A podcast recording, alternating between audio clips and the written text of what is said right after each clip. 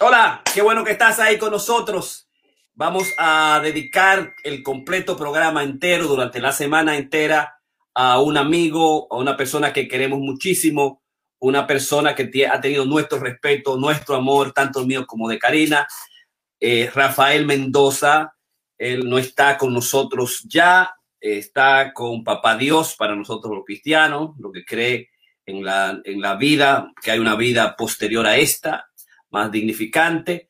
Todo lo que hizo para nosotros, para la cultura, la comunidad, fue el director de la Casa de la Cultura Dominicana, donde Karina y yo nos conocimos y además eh, fue el, eh, uno de los, eh, uno de los presidentes del desfile dominicano, un político de primera magnitud, un hermano, era una fascinación encontrarse con Ramón, con Rafael Mendoza. Cada vez que uno se encontraba con Rafael Mendoza, uno encontraba una inspiración, uno encontraba una iluminación, uno encontraba cosas que decir durante toda la semana.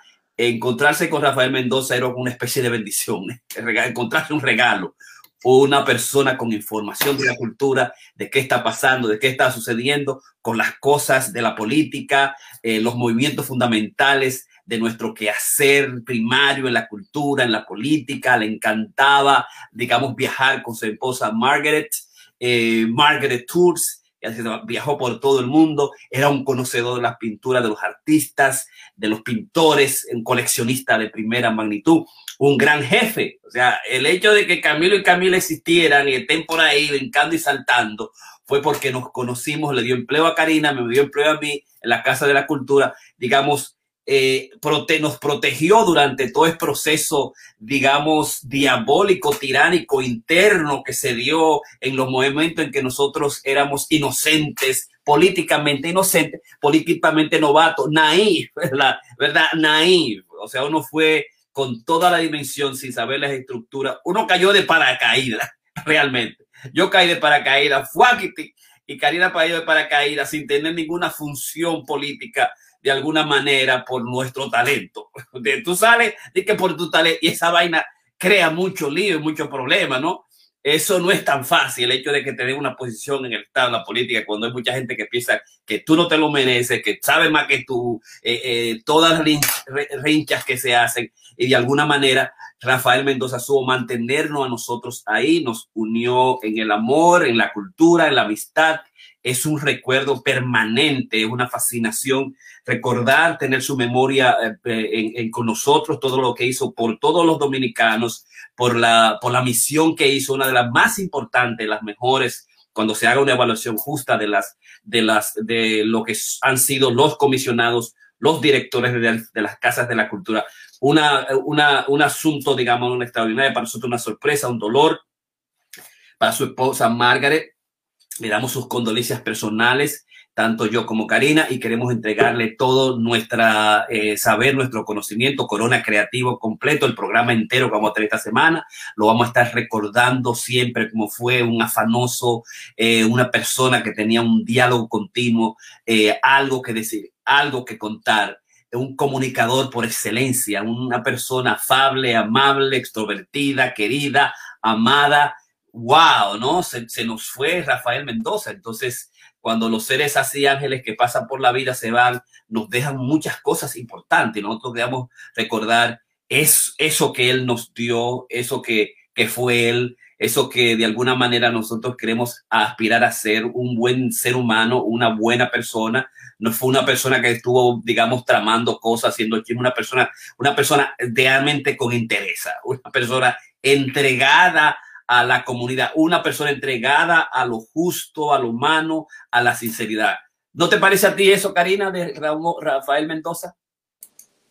Sí, sí, sí, por supuesto. Eh, yo sé que los últimos días hemos estado muy tristes por la pérdida de, Rafael, eh, Rafael Mendoza, eh, que realmente fue un, un gran hombre, una persona extraordinaria. Con Rafael tú podías hablar de todo no había una pintura ah, eh, que, que, él no le diera vida a esa pintura, este, al artista, eh, sumamente leído. A mí me fascinaba mucho, yo disfrutaba mucho, mucho, mucho ver cuando mi mamá y Rafael Mendoza podían pasar horas y horas analizando ya sea a, un pintor famoso, un Van Gogh, eh, horas, no solamente, sino a piezas, eran dos conocedores eh, del arte como nadie yo he conocido en mi vida. alguien que Jorge y yo quisimos muchísimo, este, que fue, fue un, jefe extraordinario. Jorge y yo lo, lo, quisimos realmente mucho. siempre nos trató, por lo menos a mí me trató con mucho respeto, con mucha, mucha dignidad, fue un, extraordinario jefe, no le importaba este, compartir su poder y esa es la verdad. Lamentablemente en ese tiempo tuvo un muy mal jefe, eh, Tony Caful fue su jefe, quien era supuestamente su amigo y lo traicionó, lo dejó solo, lo abandonó. Este, y fue terrible, fue terrible para el amigo. A mí no, el, Tony Caful no representa nada ni representaba nada en ese momento. Yo nunca fui amiga de él y lo que conocí fue terrible. Entonces, eh, yo sé que Jorge y yo sufrimos mucho la traición eh, que él hiciera a Rafael. Eh, y realmente estos días ha sido muy terrible. Yo le mando todas las bendiciones y todo el cariño a su esposa Margaret, que sé que está, y su hijo, yo conocí a su hijo Jonathan, yo fui maestra de su niño Jonathan, de la escuela que está ahí en, en Cabrini, donde yo trabajaba de maestra de arte. Y, ¿qué te puedo decir? Una familia muy linda, este, su esposa Margaret, su amor de toda la vida. Eh, y realmente estos han sido días muy extraños, porque es como que, wow, es alguien que tú, que tú quieres mucho. Y como dice Jorge, cuando tú lo ves, siempre había una sonrisa, siempre hay algo que contar, siempre algo, algo que hacer, siempre activo, siempre con un proyecto. Es decir, realmente una persona única, única, como Rafael no había otro. Este, y, nada, que él sepa que realmente lo queremos mucho, lo quisimos mucho. Para mí, Jorge, juntando con él siempre era una delicia, porque siempre teníamos cosas que recordar, eh, anécdotas que, decir, este, y realmente eh, nos placía mucho compartir con él, mucho, mucho, mucho, mucho. Así que le mando mucho cariño a la familia, que yo sé que tiene que estar sufriendo muchísimo. Eh, y, nada, me da, me da mucha pena, mucha, mucha Estoy muy triste. Exactamente como tú dices. Eh, yo pienso, déjame quitar esto por aquí, sacarlo ese. Eh, Ramón, ¿cómo estás, Ramón? ¿Te escucha? ¿Tiene sonido? Aló, aló. No te escucho, no te escuchamos. No hay sonido. Quizás el audífono, Ramón, quizás son los audífonos que tienes puesto. Pero estamos, estamos en el aire y me estoy escuchando. Déjame bajar acá. Así que yo estoy de acuerdo contigo, ¿no? Yo pienso que fue toda un, un extraordinario, medio raro, con el que fue el director en esa, el que era el, ministro de Cultura en esa época.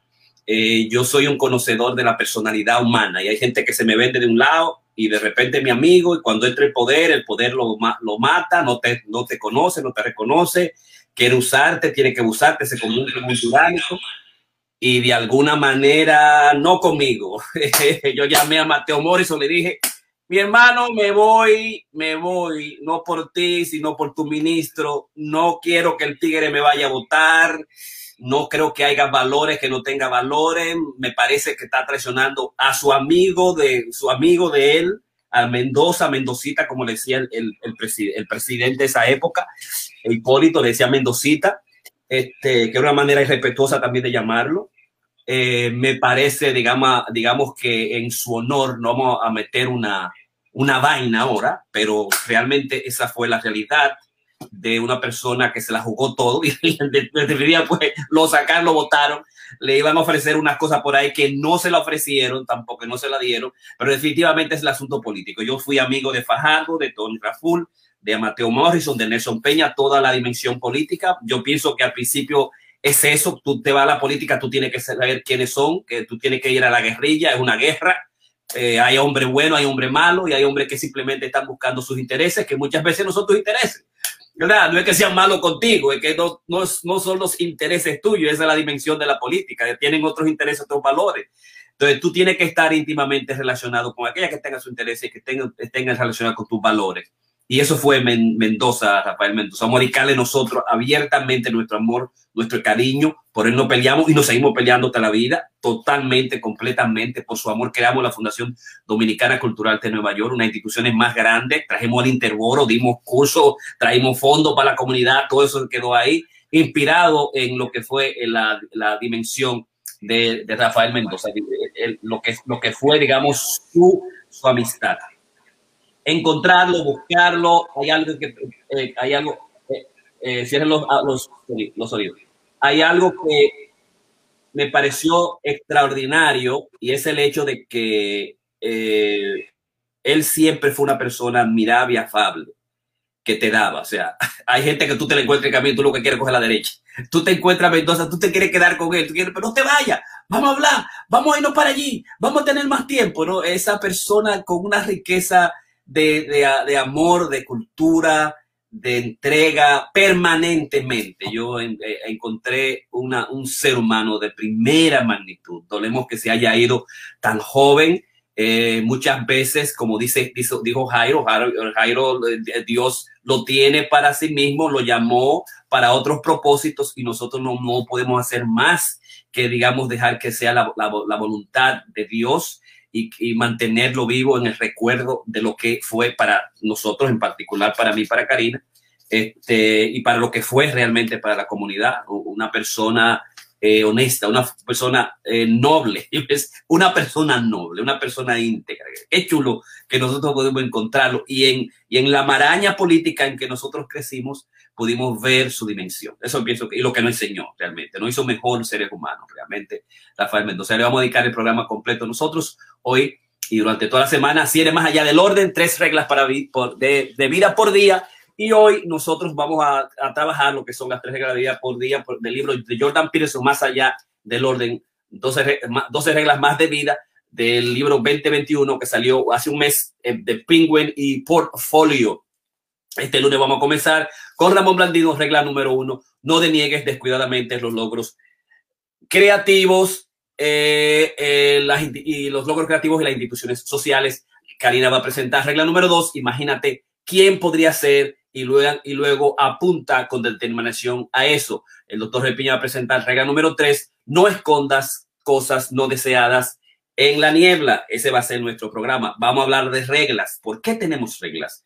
Las reglas son importantes como los mandamientos. Bueno, si no hay reglas con los muchachitos que van a la escuela y, levantan las manos para hacer preguntas, se arma un lío. Tenemos que tener reglas para la vida. ¿Por qué tenemos que tener reglas para la vida? La vida se ha convertido en una especie de caos, no sabemos qué hacer, los niños no tienen un destino, no hay sentido particulares. Ha muerto Dios, como propuso Nietzsche y, Dostoyevsky, y él de alguna manera lo retoma. Existe un vacío y ese vacío están llamando la ideología ideologías crean utopías que nosotros no podemos restablecer y que no podemos darle continuidad. ¿Qué está pasando? Porque de repente tenemos que crear reglas particulares, reglas para vivir, no reglas para vivir con el otro, conmigo mismo, con mi vida, con mis principios, con la persona, vivir en la cultura. O sea, eh, cuáles son las reglas que nos traen los, los gobiernos, los líderes, las, los amigos. O sea, tenemos nosotros que tener reglas. Vamos vamos a hablar sobre reglas cada día, vamos a hablar de reglas cada semana. Vamos a traer tres reglas de vidas por,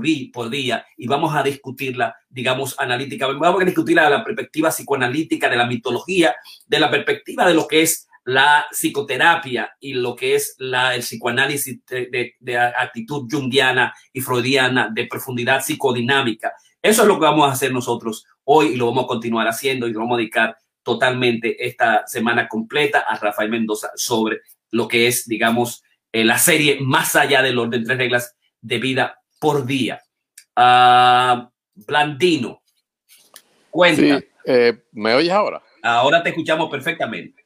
Ok, porque tengo un lío aquí con la computadora y, y estoy usando el teléfono por un lado. Déjame bajar la, la, computadora que no me funciona. O sea, que me van a excusar los que me vean así medio raro ahora, que tengo la, la computadora para verlos a ustedes y verme yo y el teléfono para usar el micrófono y la cámara. O sea, que me, me excusan. Y bueno, primero quiero eh, no tuve la, oportunidad de, conocer a Rafael Mendoza, pero por la presentación que ustedes hicieron veo que eh, fue un, gran líder, un gran ser humano y, y pues, extiendo también entonces eh, nuestro pesar a, ustedes y a la familia y a todas aquellas personas que eh, por supuesto queremos siempre, como, como yo digo, la, las personas no, no, no, mueren, no mueren si las seguimos recordando y siguen en nuestros corazones. O sea que, que realmente, pues, como le digo, pues me uno a ustedes esta pérdida de este, esta persona gran dominicana.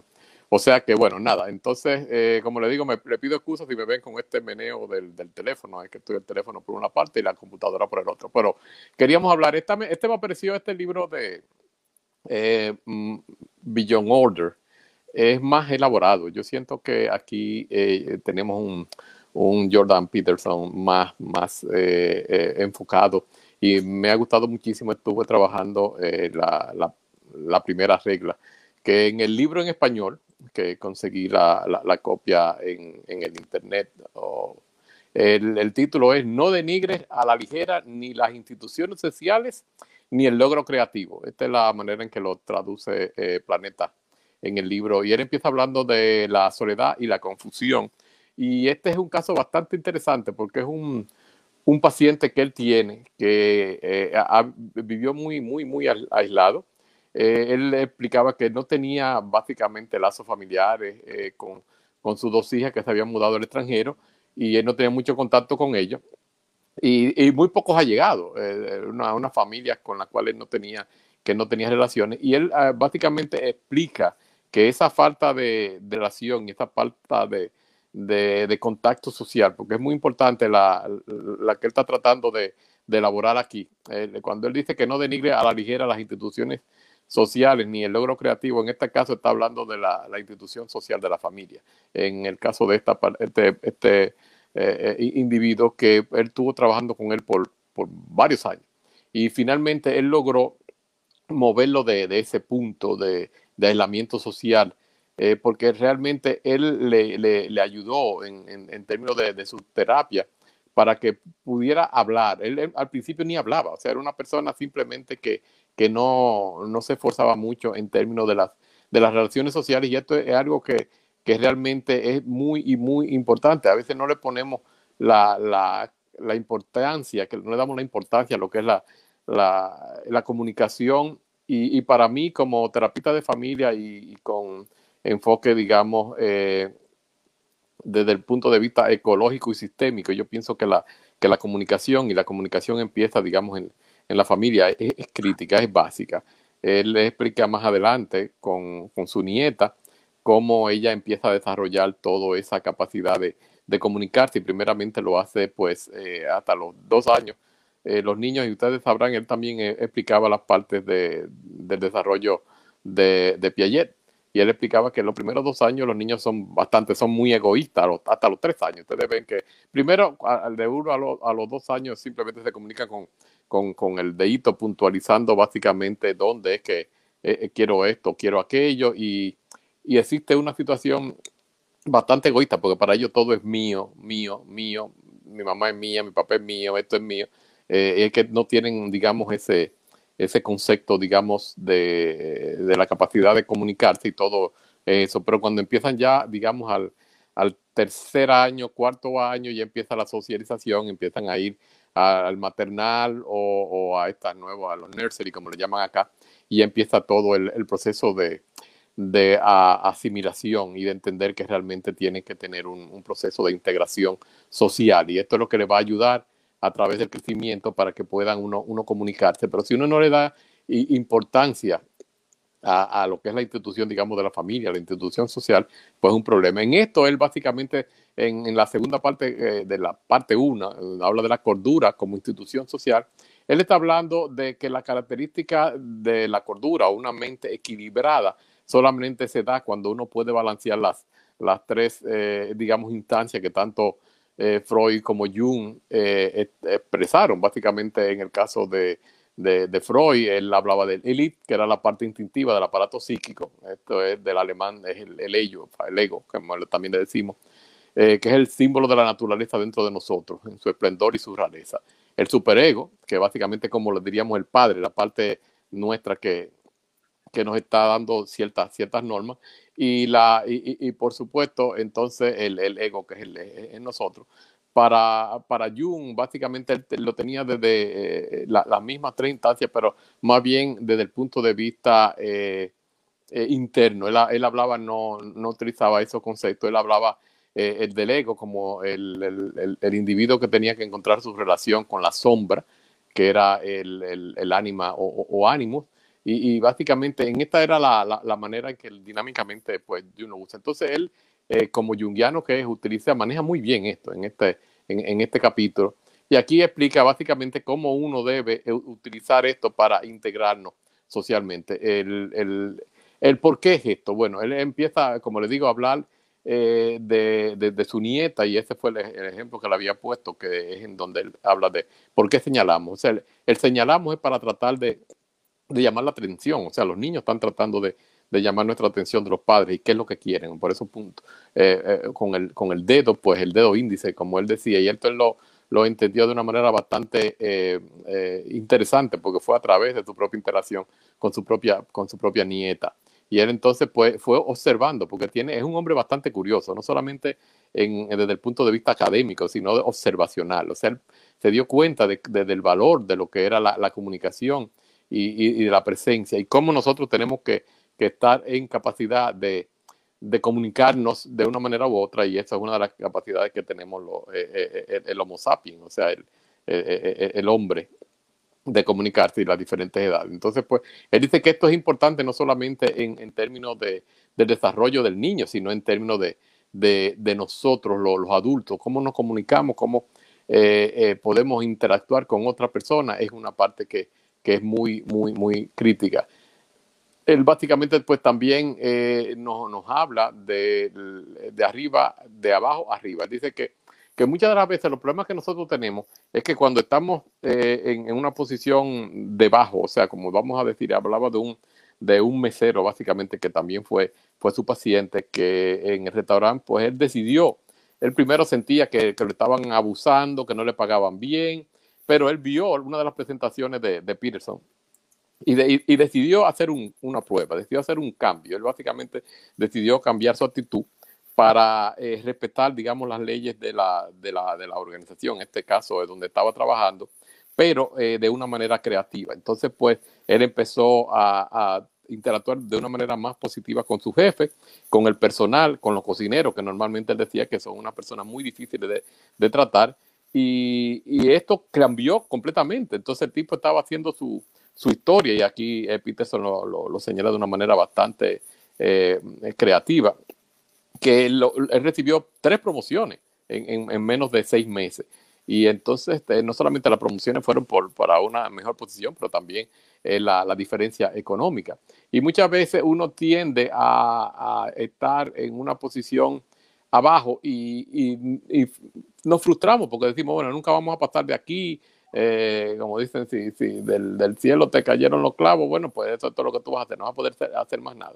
Sin embargo, si uno puede entender esto y empezar a entender a los demás y, tratarlo igual, en este particular caso, es una de las cosas que él dice, que uno tiene que tratar a las otras personas como uno quiere que lo traten a uno. Por ejemplo, el hecho de que esta persona llegó a, a ser promovido por, eh, en tres ocasiones, él tenía una mejor deferencia con, con el jefe, pero también con los con subalternos, o sea, con la persona hasta con los que limpian y este tipo de cosas, pues le permitió llegar acá. Entonces uno dice que, que uno tiene que tener esa capacidad cuando uno está en una organización de, de entender la jerarquía. Él habla mucho de la jerarquía y él dice que la, las estructuras jerárquicas internas uno tiene que conocerlas y uno tiene no solamente que conocerla, sino que, que, respetarla, pero no respetarla de una manera sumisa, porque esa era la parte que inicialmente, eh, cuando empecé a leer el capítulo, me sentí un poco incómodo. Y bueno, pero esto es una, una situación muy sumisa la que él está presentando, y no, no por el contrario. Él decía que uno tiene que ser capaz de, adaptarse, pero también cuando haya necesidad de una manera creativa y positiva, pues uno también tiene la capacidad de, de, enfrentarse a ella. Él estaba, a, usa mucho y esto me, me, fascinó porque él usa mucho los recursos de la, de la mitología y no de la mitología antigua, estamos hablando de la, de la mitología nueva. Eh, eh, por ejemplo, en, en, Peter Pan, en, en Harry Potter, en, eh, básicamente en una serie de el, el, Lion King. O sea que eh, como todo esto y esto, ustedes dirán, bueno, estos son, son cosas de niños. Bueno, sí, pero tenemos que entender que para Jung toda la, la, la presentación de la, de la mitología y los cuentos, y hay un, un gran libro de eh, eh, Mary Bonfranks, que era la, la secretaria personal de, de Jung y después se convirtió en una gran autora, que es el, sobre los mitos y en los cuentos de hadas. Y básicamente pues ella estaba explicando todo esto mismo. O sea que estos, estos mitos y estas cosas en los, en los cuentos eh, son realmente muy, muy importantes. Y toda, por ejemplo, la saga de la, de la Guerra de las Galaxias, así como fue eh, de, exitosa, tiene que ver con toda esta mitología, la búsqueda del héroe, como mencionamos en una, eh, en una presentación anterior. sí, claro, todavía siguen diciendo que en, en algunos de sus críticos que en esto él está haciendo una, eh, una reevaluación, una presentación de, del hombre, del, masculino, en términos de que ha perdido su, su posición a nivel eh, social. Y, bueno, esto lo hemos discutido y no vamos a entrar en, este detalle porque realmente eh, yo pienso que él no está haciéndolo desde el punto de vista genético del de, el hombre contra la mujer. No, si por el contrario, muchas personas lo acusan de eso, pero yo pienso que no, que él le da cabida y sí es cierto que ha habido, eh, eh, Karina se ha referido varias veces y tiene muchísima razón, que existen el Centro de Estudio de la Mujer aquí en aquella universidad, en nuestros países, tenemos eh, toda una agencia para, para, la mujer, pero no existe nada para el hombre. Y entonces el hombre pues se está quedando atrás, está siendo frustrado y, y, está básicamente retomando este discurso, pero no es, es un, un discurso en contra de la mujer, sino en, en que haya una, una, un balance y es la, la cosa que me, me, me está atrayendo mucho de, de cómo eh, él presenta su, su, su, modelo. Entonces, una de las cosas que me, me, gustó muchísimo, porque es algo que yo he estudiado mucho dentro de la, de psicología junguiana, que es el, el, uso del, tarot. Y él, en este capítulo, él empieza con, con una figura que es el, el arcano número 0 o el arcano número 22 del tarot, y se lo voy a presentar aquí, es esto. Este de parte de mi tarot. la, la, claro, la que él tiene eh, el Loco o The Fool es una, es una recreación que le hizo uno, un artista y cada uno de los capítulos que en este libro pues él está utilizando una de las de los ah, o por lo menos un número de los porque los arcanos eh, mayores que son las las figuras del tarot eh, tienen son 22 y esta sería la, la, número la número 0 entonces él habla de la utilidad del loco. Él dice que que eh, eh, esto eh, es una, una, figura que mucha gente la considera negativa, pero él la ve como es una carta muy, muy, muy positiva.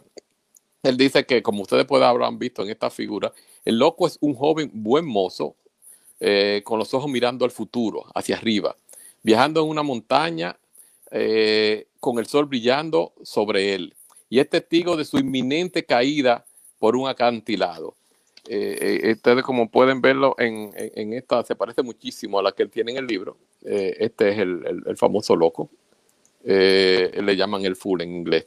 Pero la fuerza que tiene en, esta, en esta carta y como él lo presenta en, en su capítulo, reside en la predisposición a correr riesgo que tiene este joven, de precipitarse, correr riesgo, pero volver a empezar de cero si se precipita, si cae.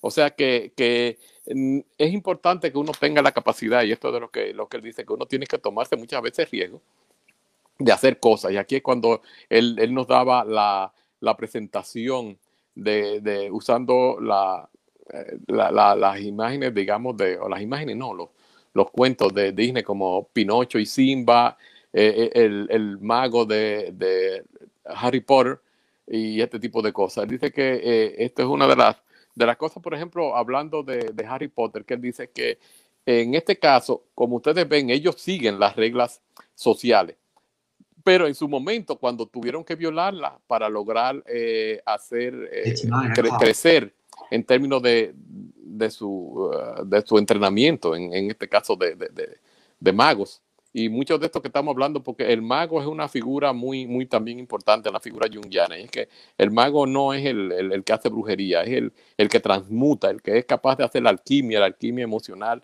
que es convertir, no es convertir el, digamos, los metales pesados en oro, como decían, es, no es, es convertir la parte negativa de, del ser humano en, en positivo, y eso es lo que llamamos la, la, alquimia emocional en, en términos de eh, la psicología junguiana.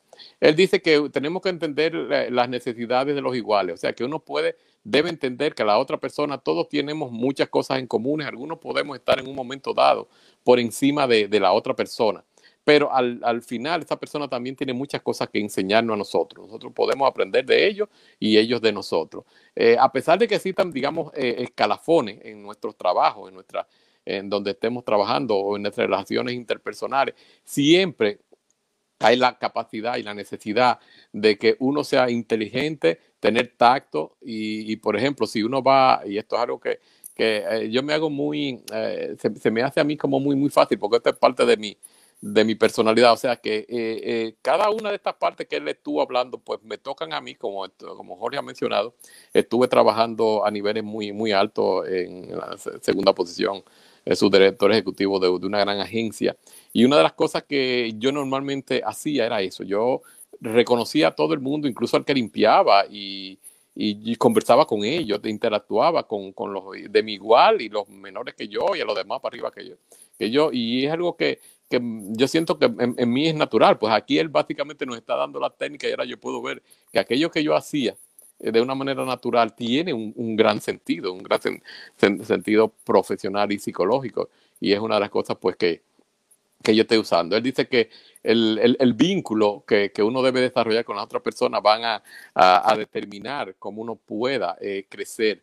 Y estas relaciones pues no solamente se refieren en términos de trabajo, sino también de amistad y, y en términos de, eh, de familia. Él, él dice que el, una de las partes que él habla es de el, el mandamás. El mandamás él habla que la, la, la, gente siente a ver, a perderse un poquito cuando, eh, como dicen vulgarmente los dominicanos, que se le sube la, la porquería a la cabeza para no usar la otra palabra de, de, de, relacionada a defecar.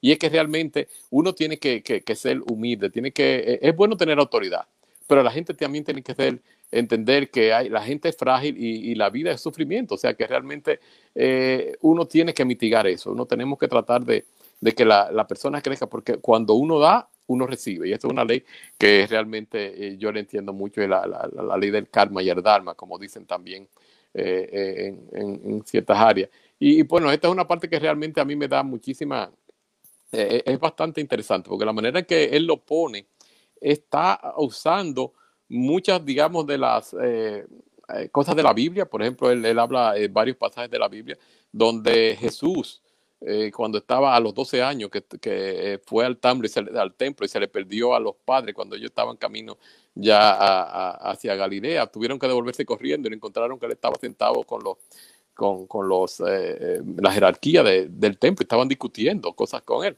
Y ellos pues le, le increparon y él, básicamente más de una ocasión Jesús tuvo esa capacidad de seguir las, las reglas, pero a la vez cuando tenía que, diverger de ellas, pues lo hacía. Era, por ejemplo, cuando él se le acusó de estar haciendo sanación o estaba reviviendo personas en sábado, en el sábado, que no descansaba. Y él decía que, que era más importante en ese momento la, guardar el, el sabbat o, devolver la, vida a alguien. O sea que la manera que él lo, elabora, uh, yo siento que, uh, como le decía al principio, tenía ciertas eh, reservaciones en términos de, de, este autor, pero realmente es eh, la, la, parte negativa que ha habido en, en, los detractores, si se quiere. O sea, él tendrá su, su, sus áreas que, que, que, sean deficientes, pero en realidad me alegro que Karina y Jorge me hayan puesto a, a, a, estudiarlo y a trabajarlo y le estoy teniendo un gran respeto porque muchas de, de, sus reglas, de una manera que él lo maneja, aunque muchas personas piensan que es como si fuera una, eh, una receta, yo siento que es la mejor manera, porque como dijo Jorge, uno tiene que tener reglas. Y, es una manera que yo me estoy encontrando a, yo, a mí mismo, o sea, que, he descubierto en su, en su presentación una, una manera en que yo puedo eh, encontrarle sentido a cosas que yo estaba haciendo y no lo había evaluado de esa manera y en otras que puedo mejorar. O sea que realmente en este capítulo muchas personas me dicen, no, no, pero que eso es, es ceñirse al status quo. No, él no está diciendo eso. Él está diciendo que la, las instituciones tienen un valor y las instituciones no se refieren solamente, digamos, universidades, escuelas, trabajo, este tipo de cosas. Se refiere también a la universidad, a la, a la relación de, pareja, de la familia, este, este, tipo de cosas. Y tienen que tener sus reglas del juego. O sea que este es básicamente lo que tenía y pues me excusan de la, la, incomodidad de la presentación con el teléfono y la computadora. Eh, excelente, Ramón, muy bueno. Ya encontré el libro eh, el, porque tenía la traducción, eh, la, traducción libre, hecha por mí, que, que, que, tuve que hacer rápidamente porque el libro no estaba, ya salió en Kindle, lo compré de un, de un clic rápido y ya tengo las, las traducciones, ¿no? No denigres a la ligera ni las instituciones sociales ni el logro creativo, la número uno. Número dos, imagina quién podría ser y pon todo tu empeño en serlo. Número dos, y regla número tres, no escondas en la niebla las cosas que no desees.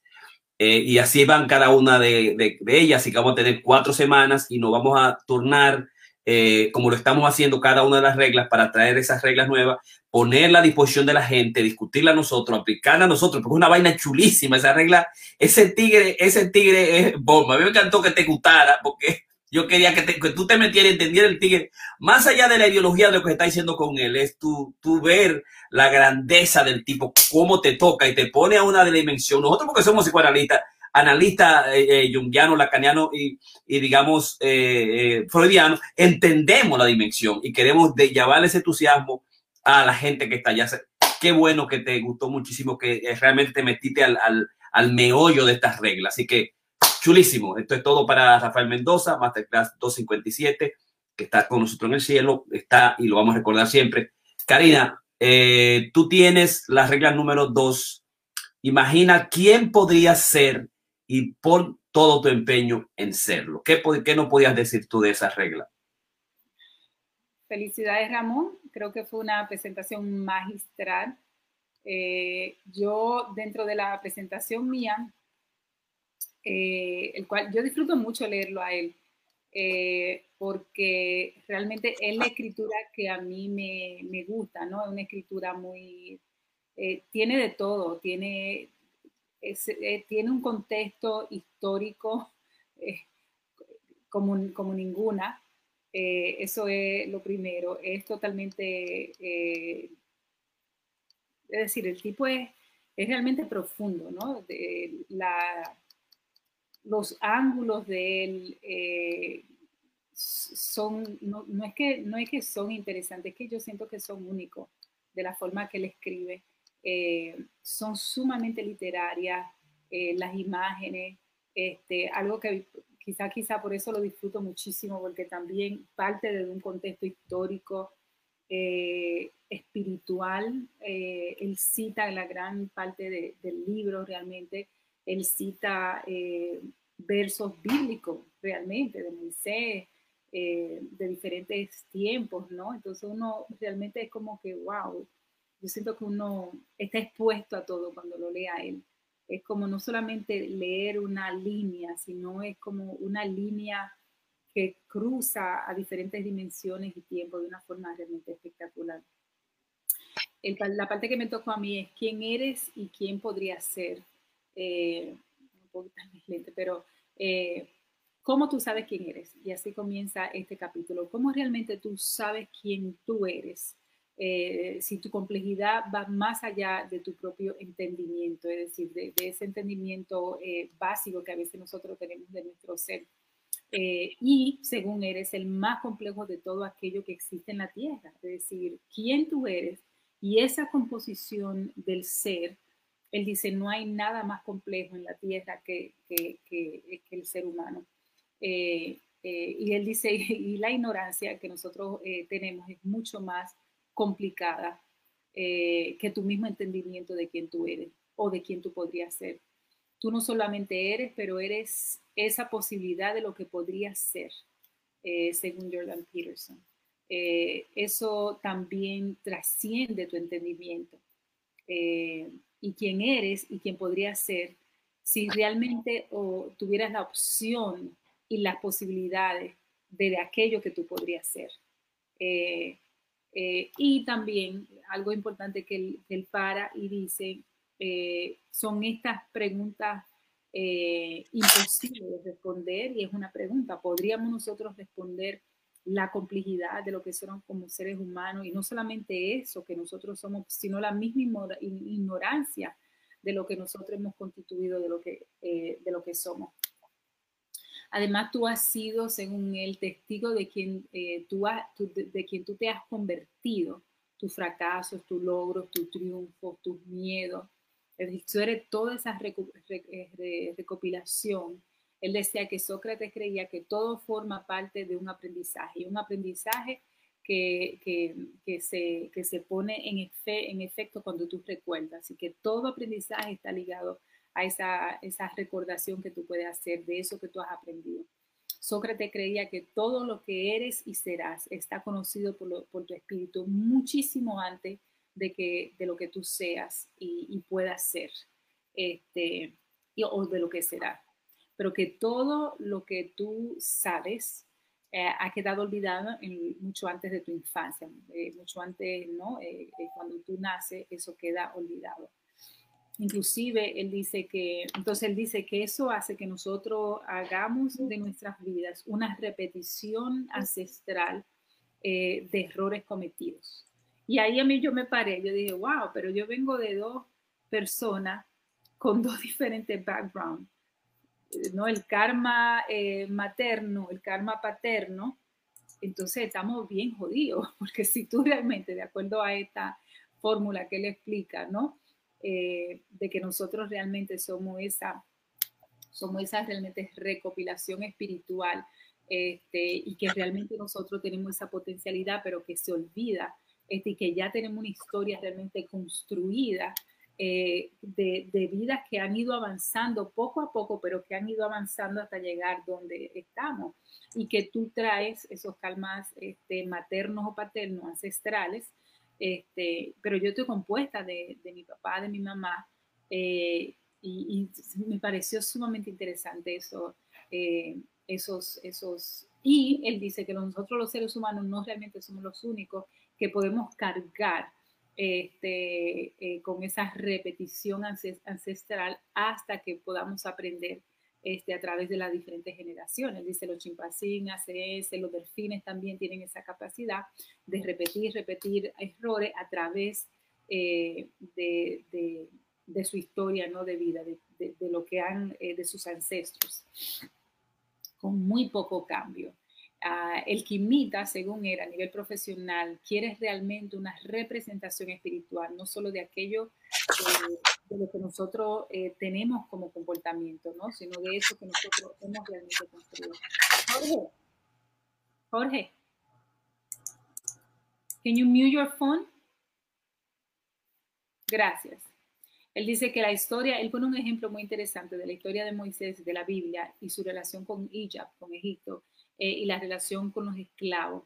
El Let my people go, esa famosa frase, ¿no? Entonces él dice que la historia bíblica de este escenario representa históricamente, este, un, representa históricamente, políticamente, humanamente y espiritualmente este, esa misma trascendencia, todo a la misma vez, de lo que es una transformación eh, trascendental, social y cultural eh, con una gran profundidad eh, literaria, según él explica, eh, multidimensional de motivación de nuestra realidad en ese tiempo de esa realidad, ¿no? Entonces, él también continúa diciendo cuál, y él, y él para y pregunta, y eso yo siento que es el, el, dinamismo que hace ese diálogo interno que él te forza, que Jordan Peterson te forza a hacer, esto, con estas preguntas que él, que él de repente para y dice, eh, y, en una de esas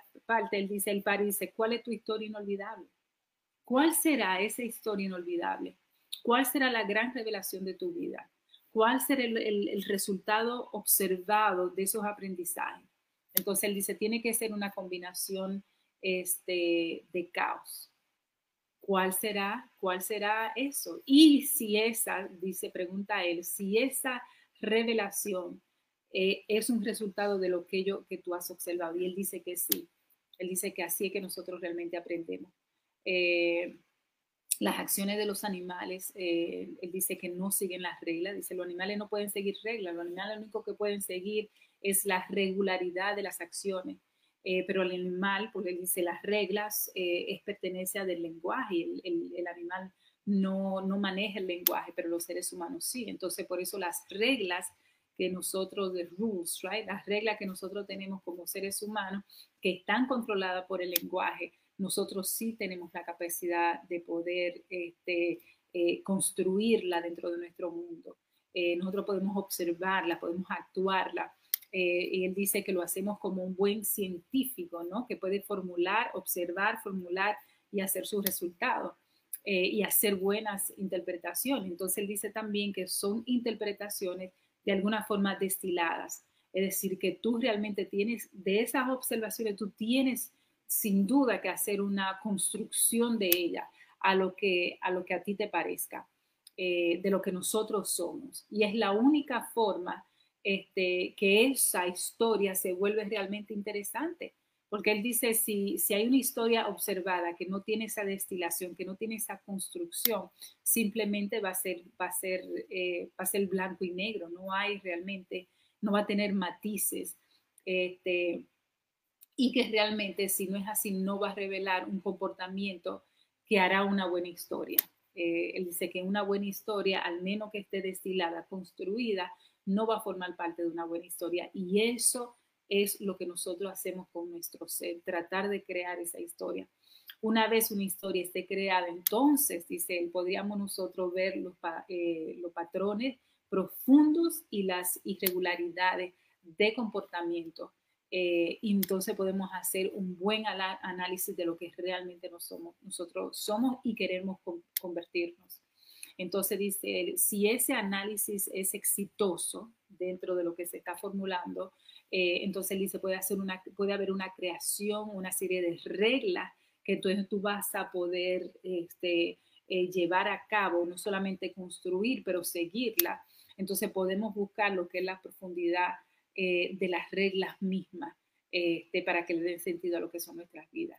Nosotros todos jugamos cuando éramos niños con, con, un comportamiento, él dice, nosotros todos juzgamos al niño cuando está, eh, cuando es pequeño en su comportamiento.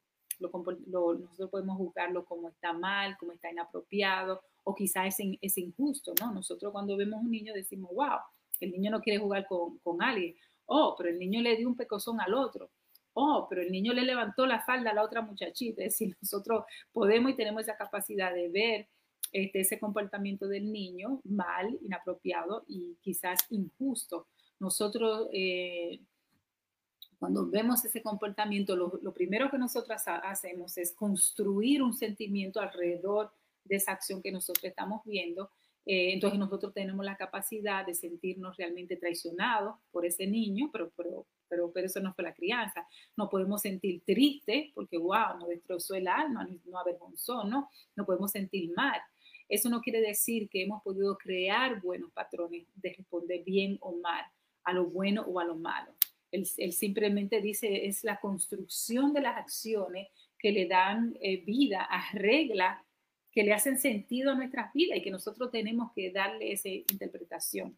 Nosotros quizás no podamos entender lo bueno y lo malo según él, pero sí podemos y debemos eh, exigir ¿no? Eh, estas reglas este, cuando se hayan roto. Y, eso es lo que él dice. Él habla mucho del, del éxodo de Moisés, del 13 al 18, ¿no?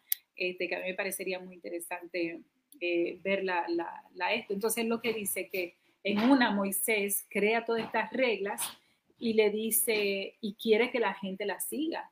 Y la gente, y el padre viene y le dice, pero tú has creado todas estas reglas, ¿para qué? Y Moisés dice, mi gente me la ha pedido, yo le he construido y ella ahora tienen que obedecerla. Y el papá le dice, pero eso no es tan fácil, no es algo, no es tan, eh, no es tan blanco, es decir, hay mucha eh, drama envuelta en todo eso, ¿no? Y a mí me parece muy interesante.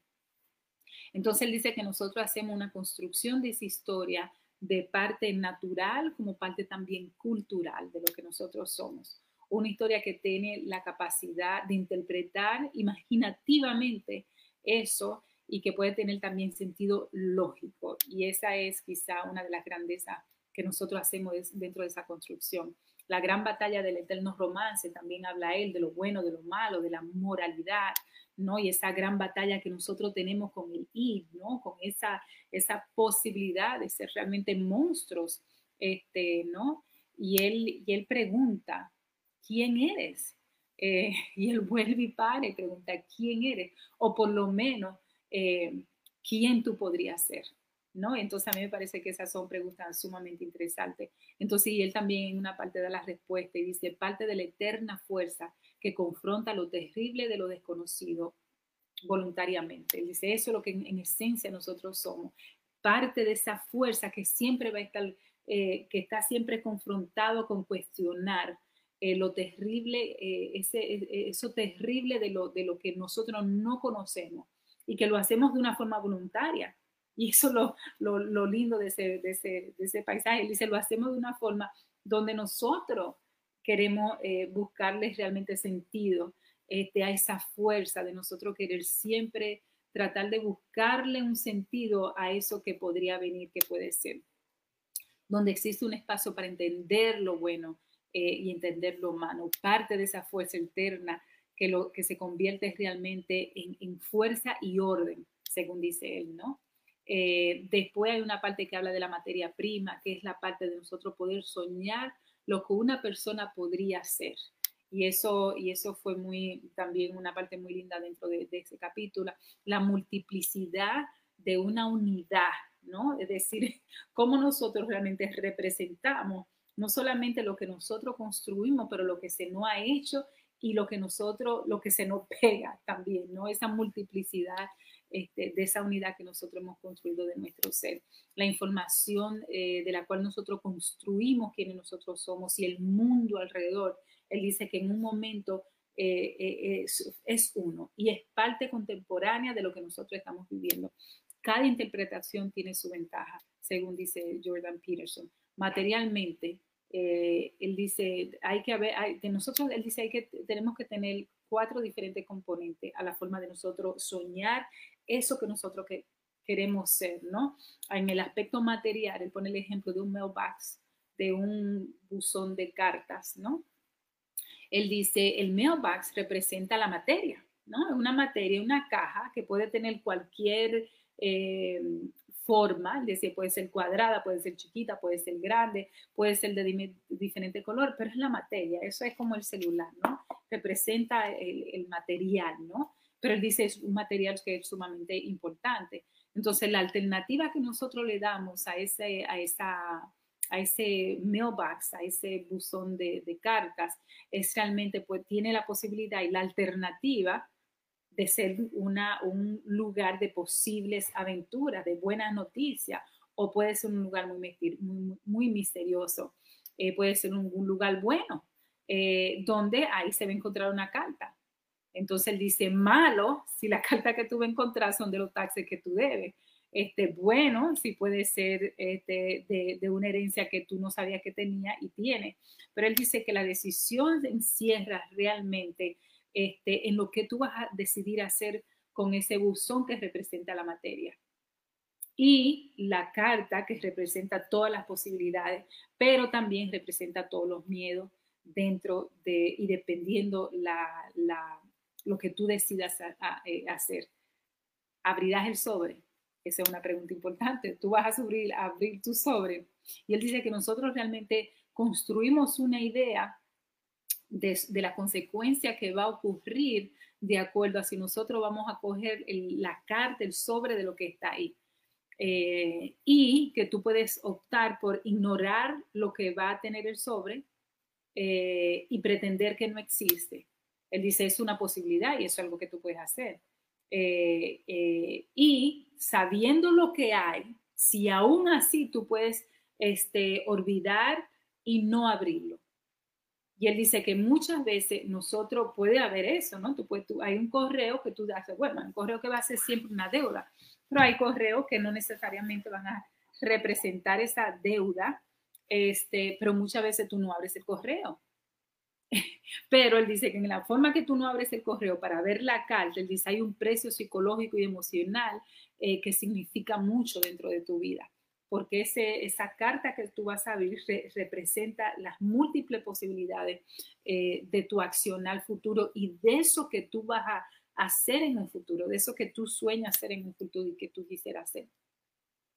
Es lo, es lo, eh, es es lo que basa ese confrontamiento de algo que tanto temes, el terrible rostro de lo abstracto, porque tú realmente no sabes lo que hay ahí, dice él, lo cual eh, te hará más fuerte e integrado una vez tú lo abras, algo que te atemoriza como, un, como, un, como, un, como, un, lo, como los ojos de un animal con miedo en una noche oscura. Entonces tú tienes, tú estás confrontado realmente por los... Eh, deudores eh, y su mirada despiadosa en la noche o puedes realmente estar eh, lleno de muchas posibilidades. Entonces, algo que él llama como el caos redondo eh, dentro de ese espacio, ¿no? En donde tú fallas entrar en la posibilidad para meterte en lo predecible, en lo que tú entiendes que puede pasar y va a pasar.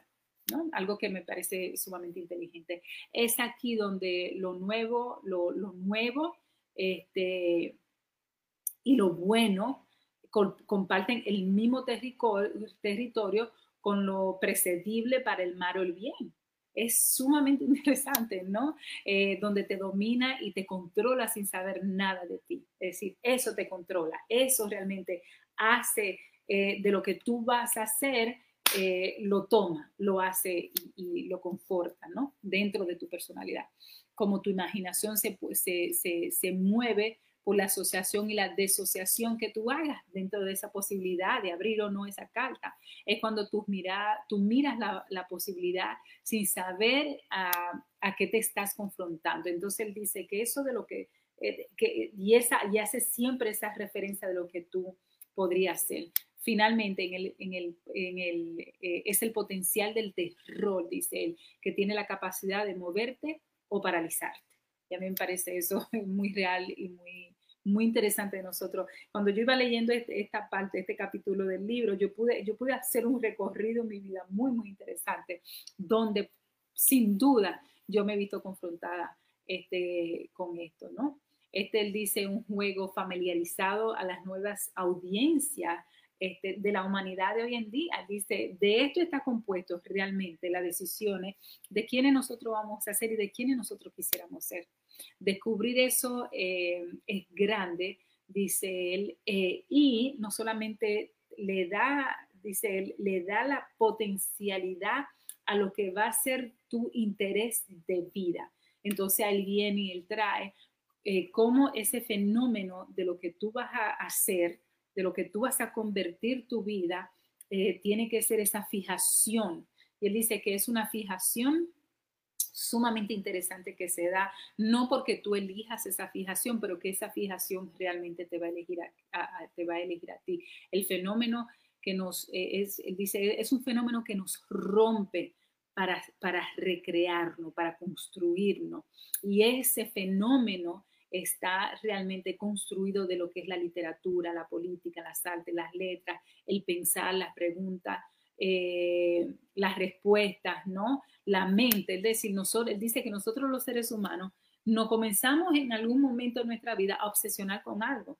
Puede ser la medicina, pueden ser los enfermos, puede ser que tú te quieras obsesionar a nivel científico. Él dice, tú te puedes obsesionar con tu cuerpo, tú te puedes obsesionar, este, y de ahí es que sale quién tú vas a ser. Él dice, hay una obsesión, él dice que es muy espiritual, que es la que realmente va a definir este, eso que tú elijas hacer.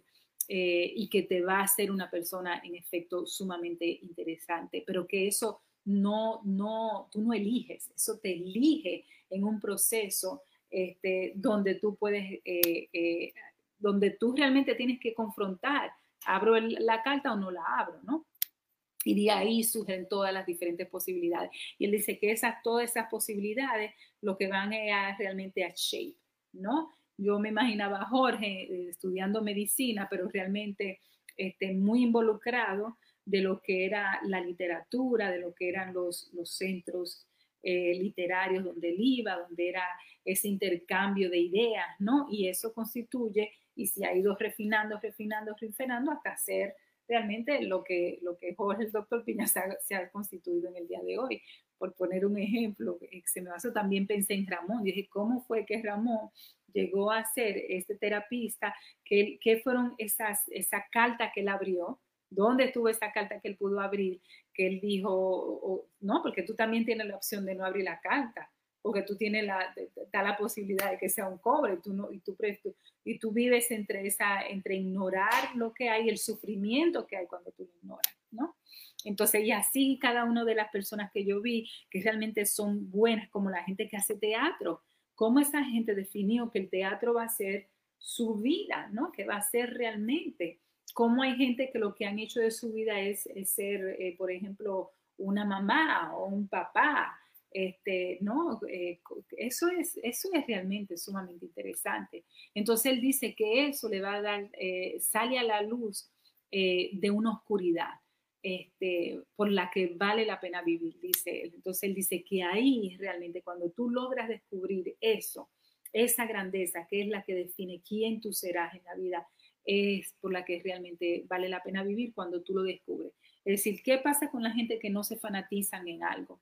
Eh, ¿Será el hecho de que yo soy tan fanatizada con lo que es buena alimentación, con mis ejercicios, que hace que yo, que yo ame la vida y que yo me enamore de la vida y yo, y, ¿no? Y, qué pasa? Entonces yo me cuestionaba, ¿qué pasa eh, con la gente que, que deciden morir, que no quieren vivir?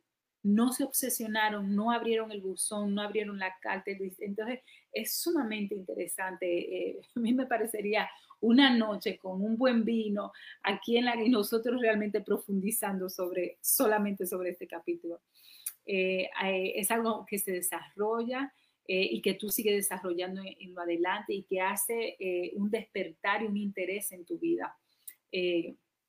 Eh, y él dice que así se sigue buscando, que así se sigue viendo, que así se sigue creando, que se vive desarrollando. y es una historia paralela que tú tienes que construir y que realmente constituye lo que es la aventura de nuestras vidas. Este, eh, dice él también que mira que cuando tú mires la historia de vida va a estar eh, tiene que estar compuesta de esos viajes de lo que te ha interesado en tu, en tu vida, es decir, construye y constituye lo que tú vas a seguir viendo. Y a mí me parece interesante porque entonces, si así es como lo plantea, nosotros no vamos a dejar, porque nosotros no dejamos de hacer.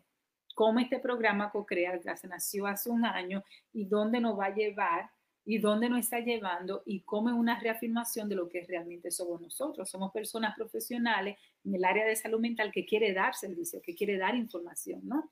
Eso, eso me pero cómo eso nos va a llevar a nosotros a seguir creciendo. Eh, entonces él dice que puede ser esto lo, de las cosas que más se hayan importado en la vida, este, pero que tiene que hacer, se tiene que hacer ese encuentro y que ese encuentro va a ser un encuentro paralelo, él reafirma, con otras voces y otras construcciones en tu vida. Entonces que al final será lo que, lo que tú haces, lo que más importa. Este, y que tú lo vas a hacer porque tú recuerdas ¿Te acuerdas lo que dije de lo que, de, que el aprendizaje es realmente lo que tú puedes recordar? Eso es lo que uno aprende, ¿no? Lo que tú puedes, es decir, lo que tú no, lo que tú no puedes recordar, tú no lo has aprendido. Y que tiene, y, que eso realmente, él dice, eso realmente encierra la, potencialidad del mundo mismo, que, que nosotros lo conformamos. Eh, entonces eso él dice que te llama a transformarte, a ser mejor o peor. Él dice que no es, no es, no es como un, un, sinónimo de que, oh, tú vas a ser el mejor, no, no, tiene la potencialidad de realmente doblar en cualquier esquina. Primero, eh, eh, él dice, primero hazte una pregunta, ¿te encuentras tú interesado en algo? Él dice, ¿en qué, ¿en qué te encuentras tú interesado? Y eso que está alrededor de ese interés va a traer caos, tiene la posibilidad de un miedo, eh, eh, de qué tiene esa posibilidad. Eh, y si algo te, te, tiene agarrado y hay algo que te va de información, él, decir, él trae todas estas interrogantes, es decir, te va de información, te va a atar, te va a dar miedo, va a tener posibilidad, va a crear caos. y de esa información, entonces nosotros realmente construimos el mundo alrededor de nosotros y construimos lo que somos eh, y percibimos de lo que nosotros somos, que él dice que es tan o igual de, importante. Eh, entonces, él, también en un momento dentro del capítulo lo asocia a la materia espiritual y psíquica que también él dice nosotros creamos alrededor. Entonces él dice que también hay unos, eh, existen unos indicadores numéricos, según Jordan, eh, que él dice, por ejemplo, él pone el número 3 es eh, con el triángulo, es la relación espiritual. Él dice por su conexión con la bendecida Trinidad o Holy Trinity, ¿no? Yo me imagino que se dice así en español. La asociación con el mundo, el número cuatro, él dice, está muy asociado con el, con el mundo de la, de la materia por sus cuatro elementos, el número cuatro. Eh, y él dice que es esencial, eh, los elementos esenciales de la, de la, naturales, como es la tierra, el agua, el aire, el fuego. También habla un poquito de lo, que es el dragón, el peligro que el dragón significa y la información que también trae el dragón con relación al miedo y a la creación, porque no, cuando hay un miedo, realmente hay una, una, una reacción a eso. También él, habla de los elementos que confrontan nuestra personalidad, habla de la masculinidad, habla de la feminidad, cómo eso se tiene que mantener, pero cómo la feminidad eh, realmente se tiene que construir con elementos este, femeninos y viceversa, cómo la femeninidad se tiene que construir con elementos también masculinos sin perder su esencia. Y, también él, cuestiona y dice lo que ambos representan. Al final, él termina con lo que es poli, ah, politeísta y monoteísta. Creo que se dice así. Él dice que alrededor de algunos 600 años atrás era la construcción eh, de eso que nosotros podríamos hacer y estaba muy basada en creencias, en sueños y en eso, y era muy natural, era muy, muy de, las acciones que nosotros teníamos, ¿no? En experiencia objetiva puramente de las cosas que podíamos nosotros sentir, eh, como era el hambre, el irse a la casa, caminar, correr, de eso nosotros hacíamos realmente una construcción de lo que nosotros eh, éramos y de la posibilidad de lo que nosotros podríamos ser, este, pero, era que era, pero él decía que era muy objetiva. Él dice que la construcción de lo que somos ahora podría ser mucho más objetiva como también subjetiva. Este, hoy la relación de lo que somos está atada a esa historia que nosotros hemos construido más allá de su objetividad, ¿no? es la interpretación de lo que nosotros hemos vivido. Eso, él dice que esa interpretación eh, que ahora nosotros tenemos, que antes nosotros no teníamos porque era totalmente objetiva la interpretación de lo que nosotros éramos y íbamos a hacer. Entonces él dice que ahora nosotros hacemos una interpretación de lo vivido. Él dice donde nosotros mezclamos las películas, el teatro, las novelas, el drama, este, ¿no? todo lo que está alrededor de nosotros y que nosotros realmente esas dramas, nosotros las profundizamos, incluyendo las letras de una canción, incluyendo, él dice, todo lo que está alrededor de nosotros, como el arte, ¿no? Y él incluye ese elemento dentro de la, de la creación de, la, de esa posibilidad de lo que somos y podríamos ser. Eh, entonces dice que como todo eso ayuda a trabajar la experiencia vivida, de lo cual... Eh, que es mucho, según él, es amplio eh, y que está compuesto también de esa materia eh, prima inicial que ya yo hablé anteriormente.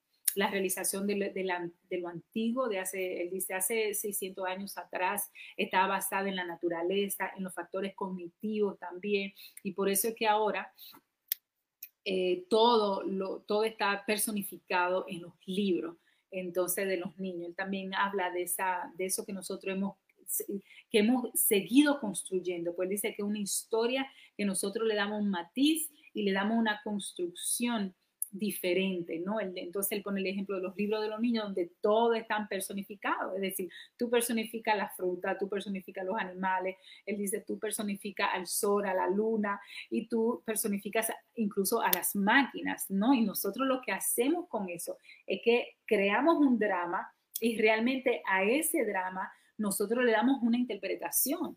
Entonces él dice que esa interpretación es que ha cambiado a través de la historia lo que nosotros hemos y vamos a construir de lo que nosotros somos. Eh, y nosotros no vemos nada de extraño, él dice, en esa reconstrucción, en eso. Nosotros no lo, es algo como que, oh, wow, yo hago tal y tal cosa, porque ya forma parte de, de nuestro, de lo que nosotros pensamos, este, de lo que nosotros hoy eh, somos, ¿no? Y nosotros hacemos lo mismo con, lo, con adultos. Él dice, nosotros eh, hemos creado una personificación en cada escenario donde hay mucha drama envuelta. Entendemos al hombre y sacamos el, por ejemplo, él, pone un ejemplo sumamente interesante. Él dice, el hombre, de, esa construcción del hombre que nosotros, hecho, que nosotros hemos hecho, nosotros hemos creado la masculinidad. Y él dice, de eso, de la mujer que nosotros hecho, nosotros hemos creado la feminidad eh, y sacamos eso. Finalmente, eh, él dice, extraemos del niño este, y creamos un hijo. Entonces, también habla de lo que es la medusa y esa construcción y eso que la medusa significa, ¿no? De, de, de, esa, de esa, cabeza, ¿no? Revuelta. Y al final, eh, él hace algo muy interesante de cómo entonces nosotros, él habla mucho de la cruz y de cómo nosotros, eh, cada símbolo tiene realmente diferentes interpretaciones. Y él habla de cómo nosotros tenemos que actuar, how to act. Eh, entonces él dice que nosotros actuamos en base a la copia, a nosotros recordar y a, esa imitación que lo que hace que nosotros copiemos comportamiento. Él dice, una niña que juega muñeca no es solamente una niña jugando muñeca, es que hay una niña realmente que está haciendo una interpretación este, imitando a su mamá, pero no solamente imitándola, él dice, ella copia este, y, quiere copiar el alma de la mamá para hacerlo más, más, más, para traer más drama, dentro de, lo que significa ese juego de imitación. Él dice, un imitador profesional realmente no simplemente va a, imitar, por ejemplo, una Kardashian, a, una persona eh, extremadamente famosa con los actos que haga, sino que también va a tratar de hacer una interpretación espiritual de quién es esa persona. Y él dice que eso es lo que nosotros hemos hecho, creando nuevas historias, dice él. Eh, y al final él habla de lo que es la creación del metamundo, donde está el caos y el orden, donde está lo bueno y lo malo, lo good and. Este, y nosotros lo que hacemos es una, eh, es una renovación donde a veces gana el malo, donde a veces gana el caos, donde a veces gana el orden. Él dice que el tiempo cambia, el tiempo cambia todo. En consecuencia, la historia se recrea en cada personalidad y que cada personalidad vive a través de sus ancestros, eh, ancestros, este, vive para repetir si puedes recordar. Eh, aquel, dice, según él, y termino con eso, aquel que puede dominar el orden, primero ha tenido que fracasar hasta dominarlo. Algo que a mí me parece muy interesante, entendiendo la necesidad de esas reglas, de ese orden. Él dice, hay que entenderlas hay que dominarla y hay que haber fracasado en el intento por hacerlo para tú poder llegar a valorarla. Eh, you have been, tú tienes que estar dispuesto a morir, no willing to die and to y, volver a nacer, no willing to die and be reborn. ¿No? Tú, y, entonces hace una referencia muy, muy linda de lo que es la cruz eh, de Jesucristo, donde él dice, ¿no? Eh, lo que significa. Me parece que este es un capítulo sumamente interesante que me tocó a mí eh, eh, presentar en el día de hoy. Yo invito que, que la gente vaya, es realmente, eh, hace unas referencias históricas, este, literarias, como también espirituales, sumamente interesante. Así es que esa es mi presentación en el día de hoy. Yo me lo gocé muchísimo y espero que realmente hayan podido entender la dimensión de lo que él está tratando de hacer y de esa construcción que nosotros hacemos eh, que va a definir quiénes somos y quiénes seremos.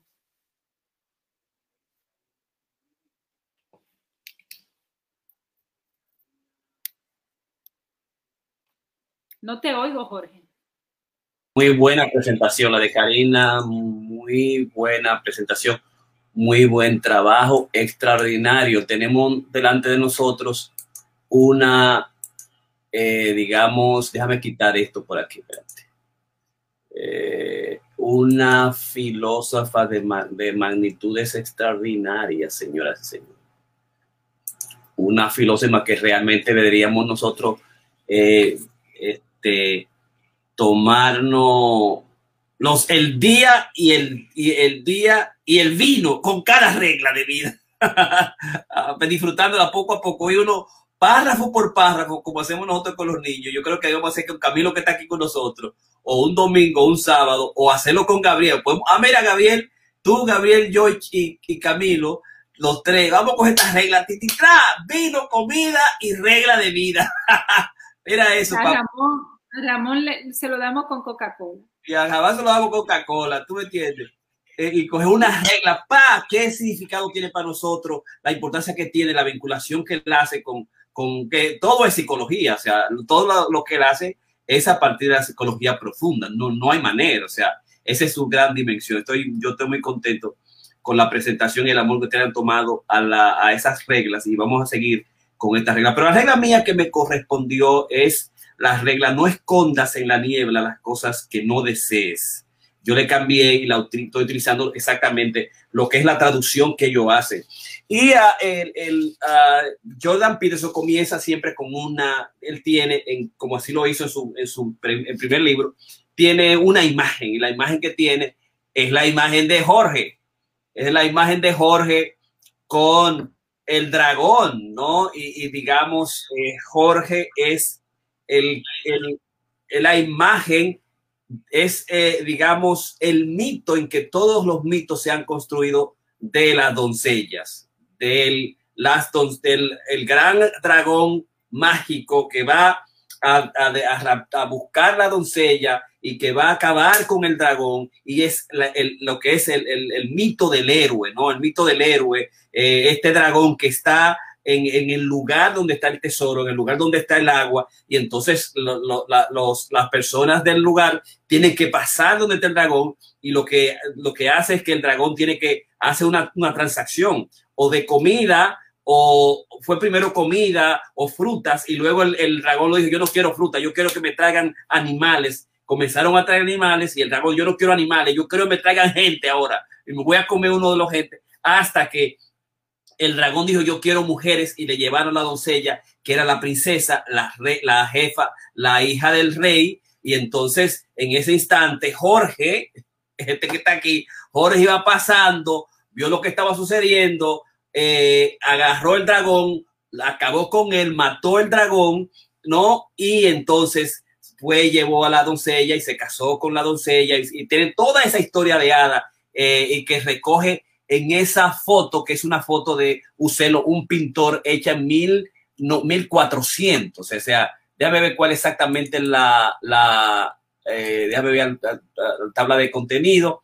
Eh, la imagen es de Jorge, de Jorge y el dragón, y los refiere en Jorge, San Jorge y el dragón, inspirada en Paolo Uccello, hacia 1458, San Jorge y el Dragón, que es el pintor de exactamente de esa, de, de lo que es, eh, reglas de exacto, de lo que es la pintura. Está pintada en eso, pero es una de las mitologías fundamentales y es la de, de San Jorge, que muchos escudos, muchos, es, eh, digamos, países, Gran Bretaña, Inglaterra, tienen como representación al guerrero fuerte y valiente que, digamos, protege a los seres humanos de los dragones, de las cosas malas, de los infiernos, como San Miguel, que, defiende a uno, que mantuvo al, a, Satanás agarrado del infierno para, digamos, eh, permitir que nosotros pidamos mejor. Esa es la, esa es la mitología. También eh, él generalmente tiene dos citas, y solamente tiene una cita de Habermas, que no lo dice como lo, de una cita como de modernista, pero no lo cita adecuadamente. No es uno de sus psicoanalistas, de sus filósofos favoritos, eh, pero sí hace una mención dentro del, del, trabajo. No escondas en la niebla las cosas no, que no deseas. También él, lo hace a través de el caso del suegro, ese por un lado, un caso clínico y un caso de lo que es el ejecutivo corporal. Eh, y a mí me gustaría eh, comenzar exactamente con el hecho cómo él define la niebla, porque es lo que hace una especie de metaconcepto de la niebla, ¿no? es un concepto que nosotros encontramos en ningún sitio, no tiene ninguna definición, pero él hace una especie de metaconcepto. No escondas en la, me asusté, no escondas en la niebla las cosas que no desea y ah, es, es una, un referimiento en términos de aquellas cosas que nosotros escondemos en el closet aquellas pequeñas cosas diarias que nosotros dejamos pasar. eh, unas peleas que son las miles peleas que se dan en las relaciones. Alguien que tomó algo en el trabajo, el director ejecutivo que tomó algo en el trabajo, eh, vio al contable robándose dos cheles y lo dejó que se robara dos cheles, por ejemplo. Eh, una, tú que te sientes abrumado porque tu mujer no te da sexo, no te da intimidad o no te pone atención y tú sientes que ella no te está tomando atención, no te, dando, no te da dando atención y que tú te sientes preocupado, todo lo que tú sientes, pero tú no quieres dejar, tú no quieres expresar tus sentimientos. Hay peleas que no se dan. Eh, digamos, esas son cosas que no se le, no, que tienen interés. Son, son pequeñas, eh, eh, pequeñas minúsculas, son cosas pírricas que no vale la pena discutir, que yo no tengo que paliar con eso, que, que no es necesario, que yo me siento mal, que me lo hizo constantemente, me lo hizo por un día, me lo hace todos los días, me lo hace por un año y me lo va a hacer por los 15 mil días de los 30 o 40 años que vamos a estar juntos hasta que la, se llena la, la, el, la, copa tanto del agua que la rebosa, ¿no? Que al final eh, se explota uno, se divorcia de la gente, porque realmente la gente lo que ha estado ocultándose todas las cosas, no la presenta, no la habla, se la, se la, se la guarda eh, internamente se hace resentido, luego se, se, odia a la persona y al finalmente quiere vengarse del tigre y simplemente uno no sabe, pero ¿qué fue lo que pasó? Todo estaba bien. Esa gente no peleaba, ni mucho menos, ¿cómo va a ser? Pero eran esas pequeñas cosas, como dice Joan Manuel, esas pequeñas cosas que, que, que, nos molestan, que nos preocupan, que nos hacen continuamente y que nosotros vamos a pasar y que nosotros nos admitimos, dicen, que nosotros nos admitimos de nosotros mismos, que no somos vulnerables, que no las pensamos, que no las hablamos. Esas pequeñas cosas son esas cosas que se quedan en la niebla, que se escosan ahí porque entonces la nieve, nosotros sabemos que hemos visto nieve aquí en Nueva York, en Santo Domingo, la nieve de, de New York, de Yorktown, es esa nieve, tú no sabes si que, en la nieve que lo que hay, si hay un abismo o si, si hay un bacá, si hay un demonio, si hay un tractor, si hay un avión, si hay un carro o no hay nada, porque es una nieve. Entonces a la nieve nosotros damos muchas percepciones, puede ser grande, puede ser pequeña. Entonces no le voy a hacer caso a la nieve, porque además puede ser verdad, no puede verdad. El dragón puede estar ahí o no puede estar ahí o puede estar una serpiente o no puede estar una serpiente. Esa es la dimensión, digamos, de la nieve y lo que pasa con nosotros cuando escondemos la nieve.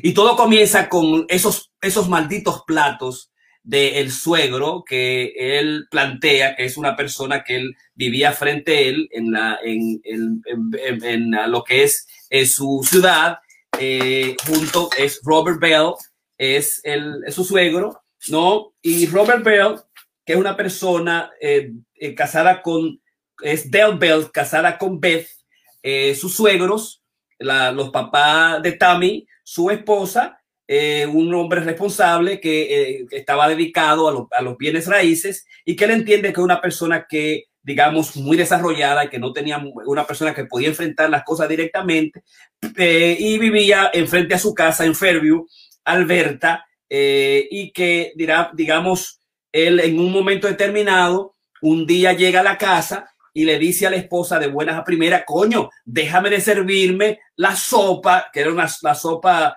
eh, eh, Campbell, en esos malditos pequeños platos que tú me lo estás haciendo todos los días. Yo aguanto eso. Yo odio esos malditos platos. Y la mujer dice, pero, pero ¿cómo va a ser? Pero, oh, pero yo no sabía que tú, a ti te, tú odiabas los platos, que, que, que esos platos te estaban haciendo daño. Pero yo no puedo entender pero era que Dale se le había dicho a Beth, su esposa, que esos malditos platos, que eran estos platos que en vez de ser 16 eran prácticamente 6, en una sopita pequeña, esos malditos platos ella se lo estaba dando todos los días, desde que el lunes a viernes, desde que él venía del, del trabajo a hacer su lunch, se tomaba su sopa Bell y ella se lo ponía. Eh, y entonces eh, eh, eso comenzó a ser el hazme reír de la, de la familia completa cómo el tipo explotó 20 años después. O sea, 20 años después, el tipo se comenzó, estuvo comiendo su plato, comiendo su sopa en unos platos que él odiaba y que aborrecía con pasión, hasta que un día explotó. Pero después pero yo, yo no sabía que a ti esa vaina no te gustaba, vamos a cambiar los platos, se resolvió su asunto, ese problema, y no había que pasar más. Entonces dice que esas pequeñas, esos minor irritations, eh, se convierten en 100 irritaciones y después son mil irritaciones que tienen que ver con las cosas que pasan con nosotros en las casas, en nuestra pareja, fundamentalmente, en los quehaceres del hogar, en cuando tú te levantas, en lo que tú te pones, eh, eh, digamos, en cómo tú comes, cómo te atiende a ti, cómo te atiende el muchacho, cómo tú atiendes, esas cosas, pequeñas cosas que nosotros hacemos y tú dejas pasar y metes la del asuntos de las finanzas, lo que ella hace con el dinero, lo que tú haces con el dinero, esas pequeñas detalles, esas irritaciones permanentes que si tú la dejas pasar continuamente se van a acumular y se van a convertir en un atolladero hasta un día que tú agarras y explota y, ahí se armó todo el lío como hace de estos malditos platos realmente. Que esas pequeñas cosas de alguna manera uno tiene que, que de alguna manera enfrentarla, ¿no? que hacen de alguna manera también el, hace la vida miserable y llevan al matrimonio que se convierta en un matrimonio destruido. No, no pretendas que, que estás fácilmente, que tú eres feliz, mirar las cosas de una manera razonable eh, y no negociar los principios fundamentales de tu vida, si no vas a tener una vida vacía, terrible, si no te estás permitido hacer la pelea que tú tienes que, que hacer, por más difícil que sea, por más eh, eh, no, aunque sea lo más placentera, tú tienes que tomar la decisión y enfrentar esas cosas que en la relación te están haciendo daño absolutamente. Y particularmente tú tienes que buscar a que hacer, eso, a que hacer esos eventos de cada día verdaderos, aunque se suenen triviales, pero a ti te hacen daños, aunque sean esos, esos pequeños platos que tú dices para, para lonchar, para comer, digamos, tú tienes que decir, yo no quiero esos platos, yo quiero unos platos más, más yo quiero estar así, yo quiero tener estas cosas, digamos que tú tienes que enfrentar las cosas. Y ahí él termina en la primera parte, que es esos malditos platos, eh, diciendo del hecho de que life is uh, what repeats, la vida es lo que se repite y, y, y it is worth getting one repeats. Y es, y es saludable y vale la pena que lo que se repite se, se, se, haga, se haga correcto, se haga bien. La vida es repetición. Life is what repeat. La vida es lo que se repite. Todas las, nos levantamos la mañana, lo que comemos, como yo te veo, lo que tú me dices, lo que pasa en la tarde, vemos los pacientes, hacemos juntos, vamos ejercicio, eh, eh, eh, hacemos cosas juntas, salimos cosas juntas, las cosas que tú haces, lo que se repite a diario de lunes a domingo, esa es la vida y es mejor que tú lo confrontes y que las cosas que se repiten se hagan bien, porque si no vas a tener un un, matrimonio perdido, una relación perdida. Ese es el, primer elemento de la presentación. Y te lo presenta desde el suegro. ¿no? 20 años después, el tigre pra explota. La segunda parte es, digamos, eh, no vale la pena pelearse. Y es, él expone una paciente de él que él vio en su, en su práctica privada, era una contable, y esta contable eh, estaba casada eh, y aparecía no tener ningún tipo de dificultades en el trabajo, era absolutamente excelente, pero sí se había casado con un marido narcisista y que al mismo tiempo tenía preocupación cómo le veían al mismo y cómo veían la casa. Lo dice, lo cual, digamos, es contradictorio, porque los narcisistas generalmente le gusta todo, su casa, lo que tienen. Este no, de alguna manera el esposo de esta contable le, le, gustaba coleccionar cosas y comenzó a coleccionar, digamos, todo tipo de artefactos de los 60 y de los 70, de arte pop, de arte popular a meterlo en la casa, llenar la casa y la casa de alguna manera se convirtió en una casa de decoración en completa totalmente que representaba al marido por, lo, por el tiempo que estuvieron juntos. Incluso ella iba a las galerías, a los,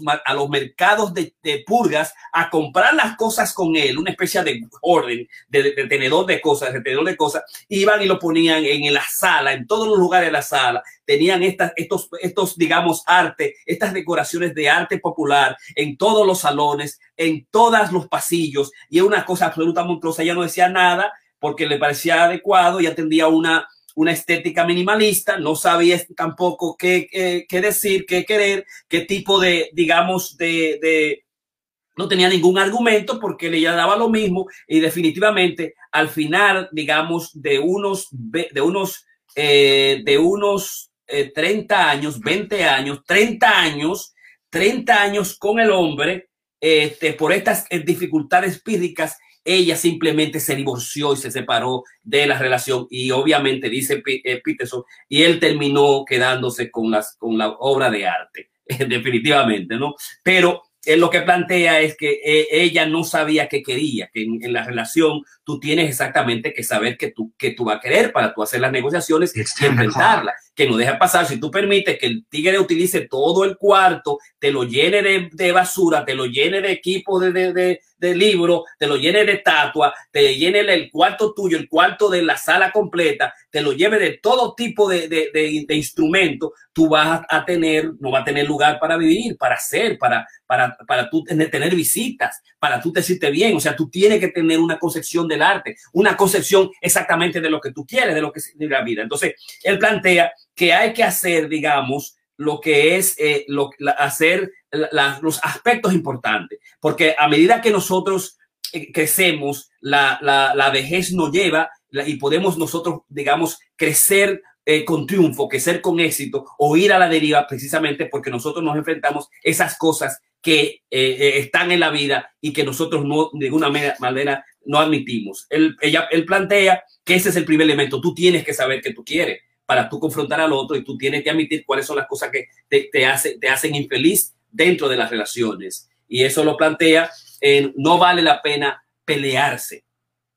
Y el tercer eh, capítulo es el capítulo sobre lo que es la corrupción, la comisión y la omisión. Y ahí lo que va a ser una, toda una disertación clínica analítica que está contradiciendo lo que son el concepto de represión freudiano y los mecanismos de defensa de Freud en términos que lo que son lo que son digamos los hechos personales eh, lo que son los actos digamos de comisión no las cosas que nosotros cometemos están íntimamente ligados a muchas veces a, aspectos inconscientes que nosotros hacemos en nuestro diario vivir que están definidos a través de lo que es la lo, lo que es la, la, la, la, represión. Nosotros no sabemos los pensamientos que nos sostienen. Hay aspectos irracionales e inconscientes que tenemos. De alguna manera nosotros matamos a la gente, nos volvemos locos, eh, no entendemos, hacemos cosas a la esposa, a los amigos, a nosotros mismos, eh, que no sabemos de dónde viene. Eh, hay, hay comportamientos que nosotros realizamos y de alguna manera lo que hacemos es que nos engañamos a nosotros mismos y él establece que la corrupción más importante, la corrupción más dañina es la autocorrupción, es la que nos permite a nosotros engañarnos nosotros nos engañamos a nosotros mismos. Hay, es la, corrupción de la, de la autodecepción. Y la explicación que tiene Freud y la explicación que tiene analítica es el hecho de que cuando cometimos los, los comportamientos, eh, utilizamos ciertos mecanismos de defensa para explicar esos, esos comportamientos. Por ejemplo, eh, en, los mecanismos de defensa, la negación, the truth is not so bad. La verdad no es tan buena, no es tan mala, es la, negación. La reacción de formación eh, yo realmente, realmente amo a tu mamá, ¿no? Que es, digamos, la reacción de formación que a lo contrario. El desplazamiento, eh, yo, el, el jefe me, me, me, me, ladra a mí, me trata mal, yo le hablo mal a mi esposa, la esposa le habla al niño y el niño le habla mal al perro y el perro muerde al, al gato. Es que el mecanismo de, de represión. La identificación, eh, yo soy un bully, yo estoy motivado a ser bully por ejemplo. Me identifiqué con bullying, bueno, del primer día yo voy a hacer un, voy a, hacer un bullying con los demás. La racionalización, que es un acto de, de, de, una explicación particular a nuestros actos más dañinos y más bajos. Dale una explicación, digamos, eh, racional. La intelectualización, que es eh, eh, favorite, the early, funny, neurotic, Woody Allen, digamos, la intelectualización es el neurótico, agradable, chistoso, de, del Woody Allen temprano, que es, digamos, la intelectualización. La sublimación, I can always paint nude women. Yo siempre puedo pintar mujeres desnudas, no estoy sublimando la, el deseo de ver mujeres desnudas. Y la última es proyección, I am not touchy, you are just annoying. Eh, eh, yo no estoy, eh, yo no soy, yo no soy tocado, lo que pasa es que tú eres una persona que injuriosa. Y Freud establece como que los mecanismos de, digamos, freudianos lo están basados dentro de lo que es la represión y es en el concepto de lo que es la comisión, ¿no? La comisión que tiene que ver mucho con la represión. Entonces dice, dice eh, Peterson que el primer error es el hecho que también hay pecados de omisión, hay pecados que son por aquellas cosas que son, nos automentimos nosotros, nos autoengañamos hay una especie de decepción personal por el hecho que son las cosas que nosotros dejamos pasar, las cosas buenas de tantas cosas que hay en el mundo que al final nosotros no hacemos, que ese es, digamos, uno de los pecados más grandes, es el pecado de la, de la, de la promisión y que tiene que ver mucho con lo que es, digamos, la mentira, eh, la, la, lo que es el, el willful blindness, la, la, la, ceguera es voluntaria. Hay cosas que nosotros sabemos que debimos hacer, que debimos ponerle atención, pero que no le pusimos atención y que esas cosas se corroyeron. Que nosotros hicimos la, la, la, como nosotros decimos en buen español, nos hicimos la vista gorda a esas cosas, que es, digamos, la omisión. Y ese es un concepto que no necesariamente tiene que ver con asuntos eh, psicoanalíticos, no tiene que ver presión, si tiene que ver con el hecho de que nosotros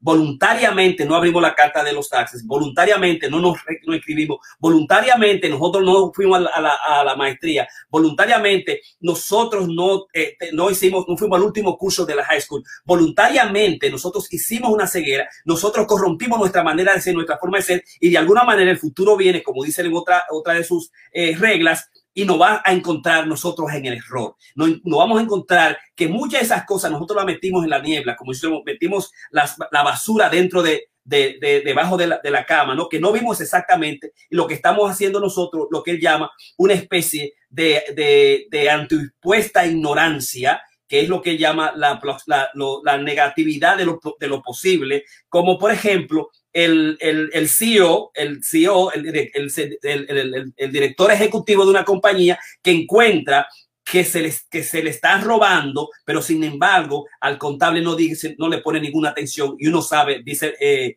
eh, digamos, eh, Peterson, lo que va a suceder si tú dejas las cosas pasar y no le pones atención y no le enfrenta definitivamente. El otro aspecto, segundo error de Freud, es el hecho que muchas de las cosas que nos suceden así a nosotros mm, son los eventos y los hechos están íntimamente relacionados con, con las memorias. O sea que hay muchas cosas que no suceden y no son exactamente así, no vienen con todos los detalles de cómo sucedieron en el pasado. Hay una especie de percepción que nosotros tenemos, lo que está en la niebla no exactamente lo que está en la niebla. Y él pone un ejemplo extraordinario y es el hecho de el esposo que está siendo ignorado, que se imagina él que está siendo ignorado por románticamente por la esposa por hace, por hace varios meses. Ese es, ese es el elemento. Él se imagina que está siendo eh, ignorado románticamente, no se lo están dando y de repente él ve a la esposa, a la esposa que está hablando con un vecino atractivo y él de repente inmediatamente dice, coño,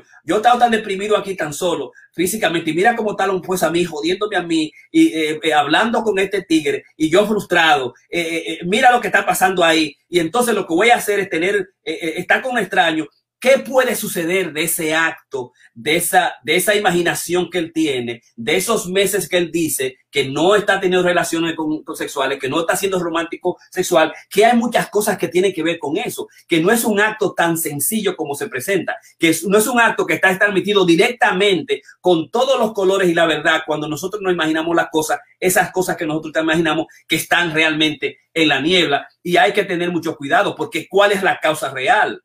Eh, cuáles son las posibilidades de, su de, estar incomodado él.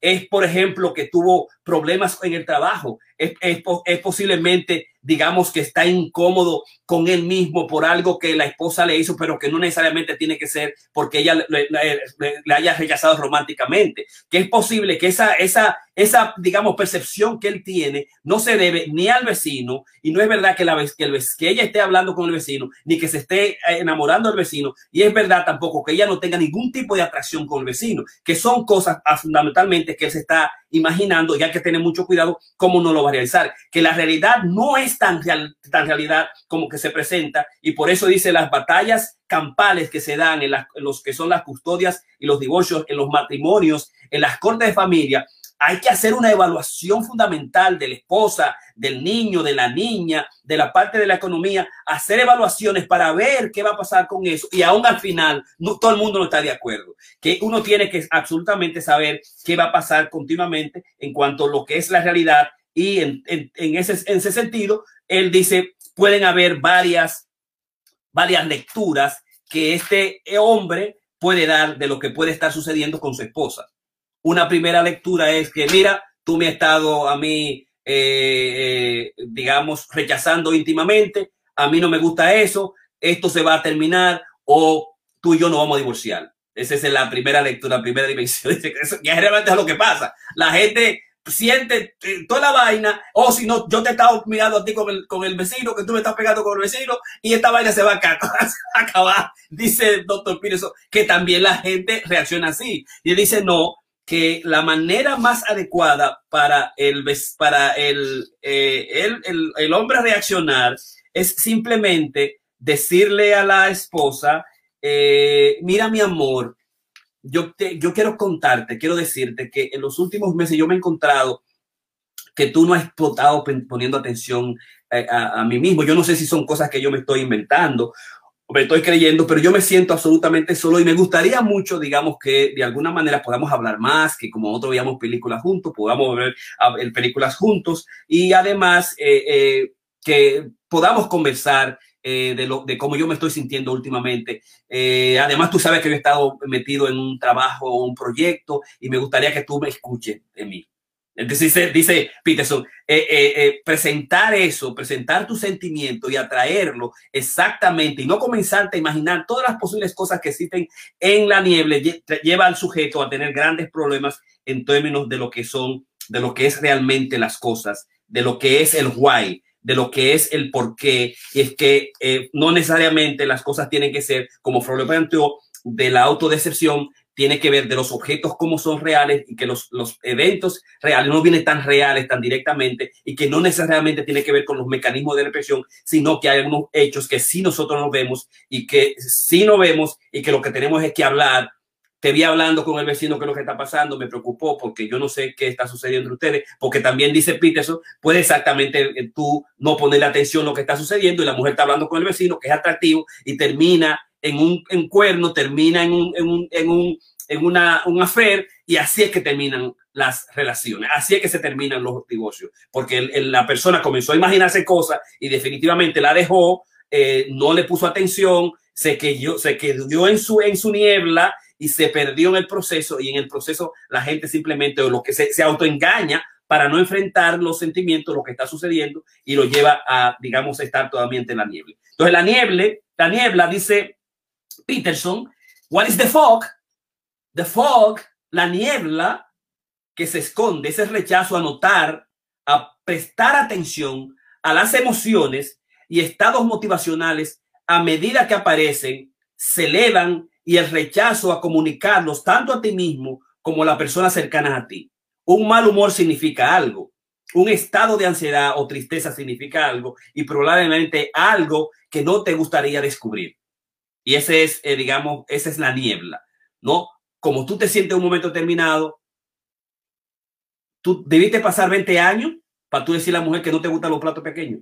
Tú debiste pasar 30 años con el esposo para decirle que no te llene la casa de disparate, por ejemplo. Tú dejaste pasar al contable que te, que, que te robara cuando tú sabías que te podías robar, o tú debiste a confrontar a tu esposa de tu falta de intimidad que tú sentías, y de repente el de matrimonio se, se, se, divorció, o tú cometiste un error, abusaste de ella porque tú te comenzaste a imaginar una cosa, o realmente tú dejaste que te, te, te quitaran la mujer personalmente porque tú no la enfrentaste. No, esas son las cosas que se, que se están en la niebla y esas cosas que se están en la niebla, nosotros definitivamente tenemos que enfrentarla, ¿no? Que tenemos que, que verla eh, eh, y que son esas pequeñas cosas que nos presentan a nosotros. Dice que debe, que tú debes hacer fundamentalmente con la niebla, lo que se, la niebla lo que tiene que hacer es admite el sentimiento. Ese es el primer elemento. Admite que tú estás sintiendo lo que estás sintiendo. Confróntalo, habla. Nosotros sabemos que lo difícil que es que los pacientes nosotros vienen por sufrimiento exactamente por las emociones, por lo que este me hizo, porque lo me dio, eh, porque me mintió, por lo mira cómo lo hace todo y lo hace siempre. Lo que llama Snarch el, el, sadismo normal marital que la familia, que la pareja tiene. Y entonces no se habla, no se discute, no se pelea, no le dice, no, no, espérate, así no es. Ah, tú no vas a ponerte, tú no vas a ponerte trato aquí. Tú no vas a poner esta vaina aquí. Tú, esa vaina tú no la vas a poner aquí. Si tú pones uno, yo tengo que poner otro. Si tú vas a poner un arte de eso aquí, yo voy a poner otro. O déjame tú a mí y coge tú aquello para allá. O sea, que hay que hacer negociaciones que hay que enfrentar las emociones, que hay que enfrentar con toda la humildad posible, que hay también que tener eh, conciencia, que hay que tener, digamos, fe en el otro, pero una fe ciega, sino una fe con coraje. Yo puedo creer fe que realmente no me está eh, con, el, con el vecino, que no me está robando el contable, digamos que él tiene buena fe en términos de decoración, pero se está pasando la mano, vamos a enfrentar esto, vamos a hablar de esta situación, porque si nosotros tomamos las cosas con fe y no con coraje, terminando siendo un agente novato y la gente, digamos, lo que hace es que se aprovecha absolutamente de nosotros. Finalmente, él dice, eh, tienes que dispersar, tienes que hacer dispersar, tienes que exactamente ver qué es lo que está en la niebla, en la niebla, qué es lo que realmente tú quieres. Eh, eh, digamos, tienes que definitivamente ver que la vida te lleva a, muchas razones. tiene que ver que la, la, nieve es absolutamente complicada, ¿no? Que viene sin forma que es difícil verla, que, tienes, que tiene sentido, que deja ciertos vacíos, que es una situación confusa, digamos, y que te deja a ti atónito definitivamente, pero que hay que confrontar la nieve. Pienso que es el elemento más fundamental, que cuando tú enfrentas la nieve comienza el ser, el, el ser, el, el, el, el, fundamento del ser a establecerse en sí mismo. Tú comienzas a descubrir exactamente dónde está el oro de las cosas, dónde está la, la, la, la, la hierba mala y las, de la hierba buena, ¿no? ¿Dónde está la piedra filosofal que hay que buscar y que hay que impedir omitir las ciertas cosas absolutamente? Porque si confrontamos esas cosas vamos a encontrar el, el, el, el, Holy Grail, que es donde que cuando nosotros confrontamos las cosas y nos enfrentamos a la verdad, a nuestros sentimientos y, eh, presentamos lo que nosotros queremos, entonces aparece el fundamento, fundament, el, fundamento de lo que es el, el ser y que cualquier oportunidad que tengamos, cualquier obstáculo va a estar, digamos, atravesado por esta, eh, por esta, por esta niebla. Y esta niebla nosotros tenemos que retomarla, porque si no, va a suceder como el retorno de Tiamat, que es el, el dios del caos que destruye a los, a, los, a los seres humanos, digamos, que son irresponsables, a, aquellos seres humanos que no tienen sus actos eh, que, hacen actos impropios, que no se han organizado, que eso es lo que pasa con Tiamat, de la diosa del caos metropolitano, que va a retener y te va a llevar completamente si tú no tienes tus cosas en, orden, ¿verdad? Eh, eso es lo que plantea Jordan Peterson. Y al final, si tú realmente quieres, si tú realmente quieres y pones atención, ¿verdad? Y, y penetras eh, la corrupción de tu cuerpo y de tu corazón y, penetra la, realidad del hombre, si tú realmente quieres hacer eso y meterte al, al, triángulo y, digamos que es eh, casi eh, indestructible, que tiene sus barreras, si tú realmente quieres ser San Jorge, el, el hombre que busca la doncella y acribilla el dragón, si tú realmente quieres eso, si tú quieres dejar de, si tú quieres dejar de engañarte a ti mismo eh, continuamente, si tú quieres parar de ser, de, de, de corromperte a ti mismo y, de continuar mintiéndote, él establece, if you really want, y si tú realmente quieres eso, también tú vas a recibir si tú, si tú simplemente preguntas. Si tú realmente buscas, también tú vas a tener la oportunidad de encontrar. Y si tú tocas la puerta, si realmente tú quieres entrar, tal vez la puerta se pueda abrir. Esa es una vaina fascinante, ¿no? Y, ahí yo pienso que vamos a dejar para tener eh, la, la, conversación de cierre en este masterclass 256 más allá del orden, tres reglas de vida por día, dedicándose a, nuestro querido y amado Rafael Mendoza continuamente, que es como teniendo una conversación con él. Que si, yo, si él estuviera con nosotros ahí, estuviera en primera fila escuchándonos a mí, escuchando a Karina y ahora a Ramón, hubiese estado entusiasmado, porque es lo que traía eh, Rafael Mendoza, lo que traía era absolutamente entusiasmo, ¿no? Entonces, eh, ¿cómo te transforma? ¿Qué parte de las reglas te transforma a ti Ramón, que tú comenzaste, te, te tocó así, que tú, wow, qué falta de las reglas eh, transformó a Karina, lo tocó, la, tocó. Yo voy a, comenzar a decir mi parte, eh, o mi parte la voy a dejar, como dice la presentación, de último. Eh, la, de esas reglas, qué frase, qué, qué regla, qué línea, qué concepción es una regla que yo voy a utilizar para mi vida y que la voy a utilizar para mi vida y que yo he visto, y que yo he visto y propongo que la gente alrededor mío la utilice de alguna manera y mis pacientes en mi clínica. Porque esa regla me, me tocó en este sentido. Ramón.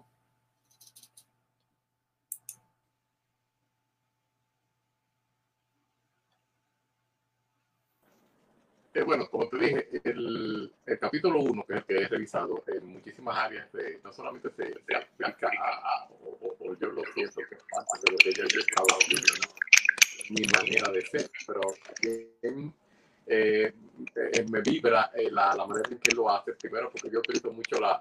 No se oye. No se oye. No se oye bien. ¿Tú lo escuchas, Karina? No se oye. Ah, ok. Yo no te escucho, Karina, tampoco a ti. No, porque tengo, no, no sé, porque estoy, Karina, ¿tú me estás escuchando? No, Ay, tú tienes un cerrado. Tú tienes dos cerrados. Tienes el teléfono, yo creo que tiene algo dos, dos cerrados. Déjame ver, déjame ver si yo puedo quitarte kick from. Déjame quitar kick. Este, este. Ok. Déjame, déjame yo. Habla ahora.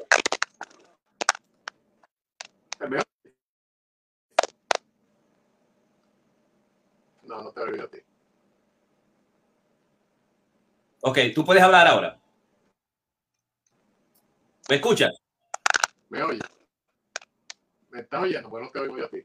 Sí, yo te, yo te escucho a ti. Bueno, eh, me, me, dice que sí, que se está oyendo. Pues clar, claramente pues, eh, es algo que me, me, me, gusta mucho porque es de los elementos que yo estoy, que estoy manejando por muchos años. O sea, la, me, me, siento ahora que estamos, digamos, en la misma línea. O sea, coincidencialmente, cuestión del Saigai, del momento, lo que sea, pero la parte de la mitología, la parte de, de utilizar los elementos bíblicos, eh, no desde el punto de vista religioso, sino desde el punto de vista, digamos, eh, eh, mitológico. Estas figuras que él usa, pues me, me son bastante significativas, porque ahora le, le, encuentro más, más sentido aún. O sea, luego de haber revisado, haber estudiado Jung por muchos años, él lo está traduciendo de una manera que se puede entender claramente, que realmente Jung no es fácil de digerir. Perfecto. Karina.